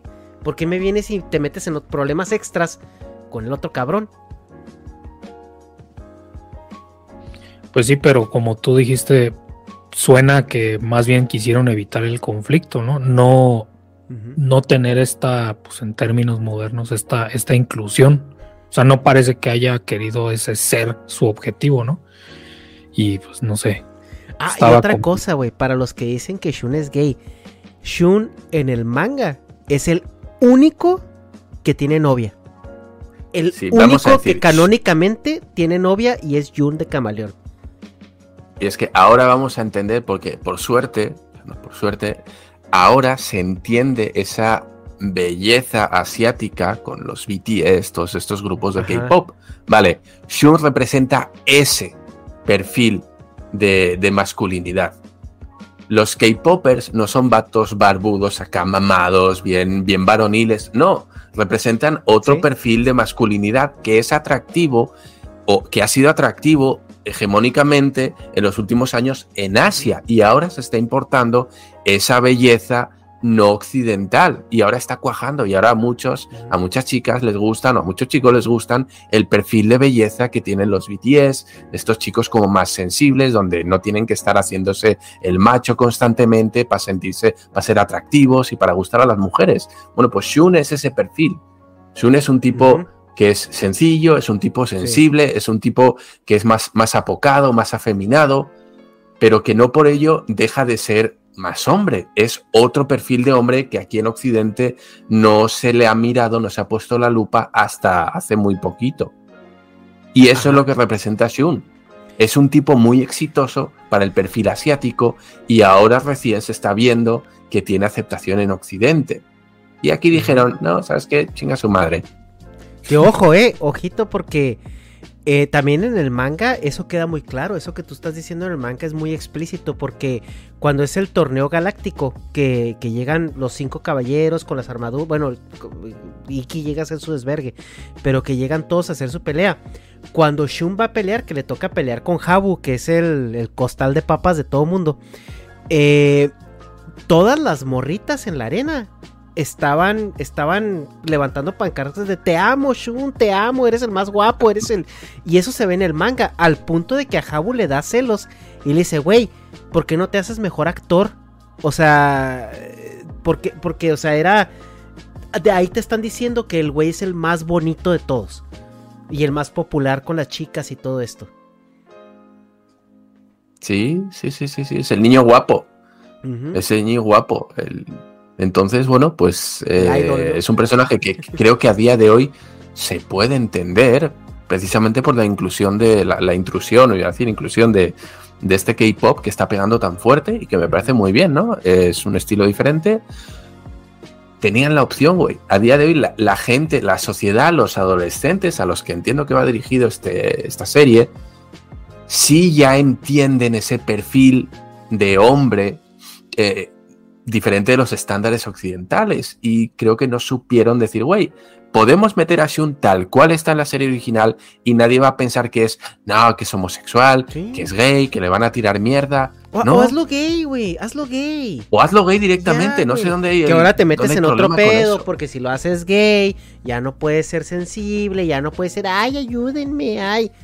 Porque ahora entonces ya estás, este, eh, estereotipando. Sí, creo que fueron- Creo que no fueron No supieron mm, qué hacer con el personaje. valientes, honestamente valientes. Creo que tiraron por la manera fácil de decir, no, mira, inclusión, convertimos al que parece mujer, según, o sea, desde un punto de vista masculino tóxico, dijeron, el, el que parece joto, lo ponemos mujer y ya.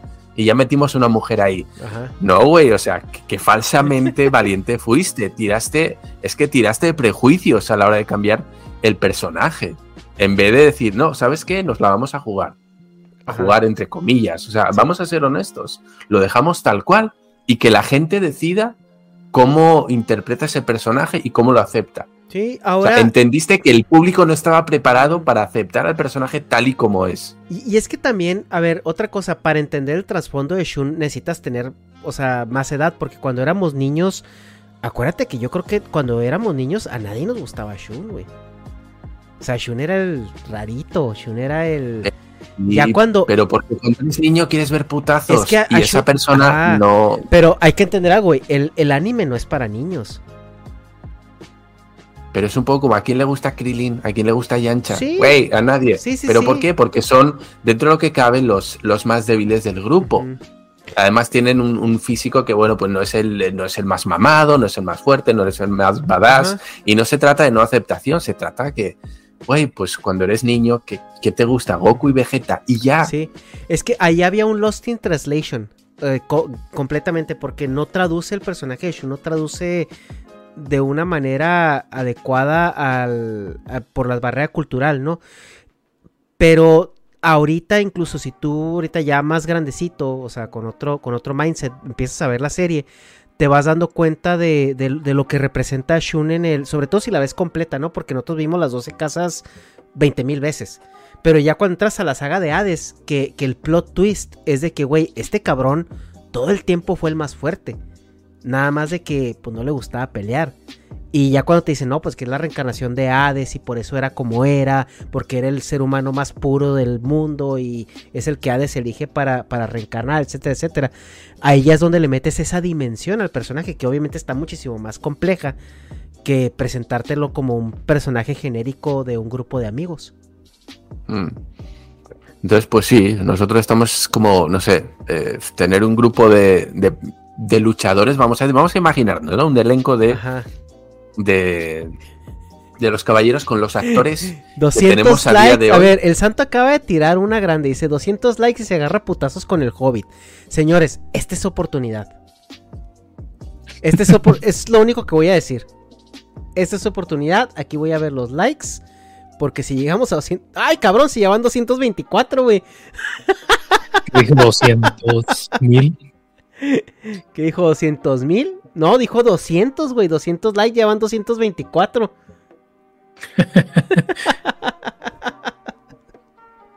a la Voy a tener que organizar. Perdón, Dharma, que te interrumpí, pero. No, iba a decir, esa, esa serie, en, en, el momento en el que se hizo, tendríamos personajes icónicos de acción. Es como si ahora metemos Caballero Zodíaco con un perfil de Vin Diesel, eh, pues vamos a poner los de Fast and Furious, güey. Jason Statham, eh, The Rock, y de repente tienes en, en, ese grupo de personajes mamados, tienes un personaje y de repente resulta que es el Timothy Chalamet. ¿Sí sabéis quién es? Sí, sí. ¿Sí? Y metes a Timothy Chalamet y dices tú, no mames, o sea, tienes aquí a The Rock, a todos bien mamados y de repente a Henry Cavill y tienes a un batillo que, que güey, lo ves así como más apocado, más, más, más, menos imponente físicamente, ¿no? Más así guapillo, güey, y dices, ah, no, pues es que si es, ese sí es gay, güey, es joto, porque mira a los otros bien mamados y bien masculinos y ese vato no cumple con el estándar. Y güey, ¿tú quién crees que acá iba a ser el más atractivo? Vamos a quitar Henry Cavill, que Dios, Dios entre Dios de los hombres, pero si tienes a Vin Diesel, tienes a Jason Statham, tienes a The Rock y tienes a Timothy Chalamet, güey, ¿cuál es el más guapo?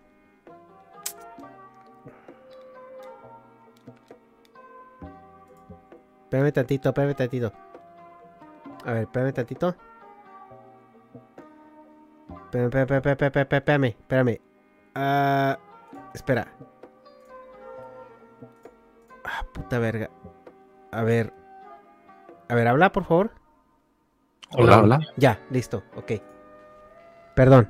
Ahora sí, continúa. Es que eh, se, se, desconfiguró un poquito esto. Sí, sí, yo ya. estoy de, de, acuerdo con eso. No, no sé, lo, lo, lo, imaginé más con como con un perfil como el del personaje de Spider-Man, Tom Holland.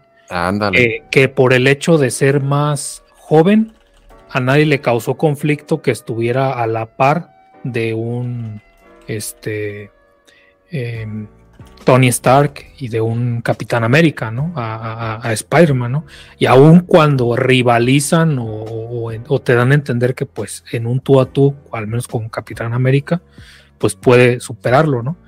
Eh, te, tengo entendido que, que en, en, en, los Caballeros del Zodiaco, pues sí es el más joven de todos, o estoy equivocado. O sea, no por mucho, pero sí es más sí. joven. Lo pudieron haber hecho a propósito más joven, ¿no? Como para que se entendiera que simplemente no, no lo deberías evaluar con los mismos criterios que con el resto de, del grupo, ¿no? No sé, pero pues bueno, ese producto audiovisual sí. ya ya está afuera, pues ya no. Sí. Hasta que una inteligencia y, y, y más, más joven, más joven teniendo en cuenta que todos los protagonistas tienen que 15 años, 16 años. 13, güey, o sea, Saori tiene 13 años. Los vemos como adultos, pero... No, o sea, que se ven así de 21. El más, el, el más ruco es, es Iki con 15. Por eso, pero... Ajá. Sí, pero ya es Japón, ¿no? Decía, lo decía Jordi, que ya es Japón que te ponen 9.25, es como si tuviera 84. O sea, por ejemplo, a Saga de Géminis, eh, que es el, el, más grande de todos, tiene 28 años y lo ponen como si tuviera 43, o sea, en, en, en estado mental y todo, ¿no? O sea, eh, entonces pones a unos morritos, porque Seiya tiene 13. No, Seiya tiene 14, Shun tiene 13, Shun es el más chiquito de todos. Eh, y Hyoga está entre los 14 y 15 años.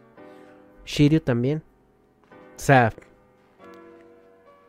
Sí, incluso, pues incluso eso adaptaron, ¿no? En la, en la versión americana que van a hacer. Imagínate, chavos de 13 años, 14 años dándose putazos con armaduras, ¿no? Ándale. No, no, no, se va a ver muy allá. Ándale. Pero, este. Ernesto, no sé, ¿Qué, ¿Qué, más, ¿Qué más tiene de los caballeros zodíaco? ¿Ya con eso? A ver, es que los caballeros zodíaco dan para mucho y tú sabes que. No, contigo yo si agarro aquí estoy. Wey. Sí, aquí me quedo otras cuatro horas, ¿no? Que hayamos cuatro horas y media. Yo creo que, eh, eh, pues, eh, por aquí le dejamos. Tengo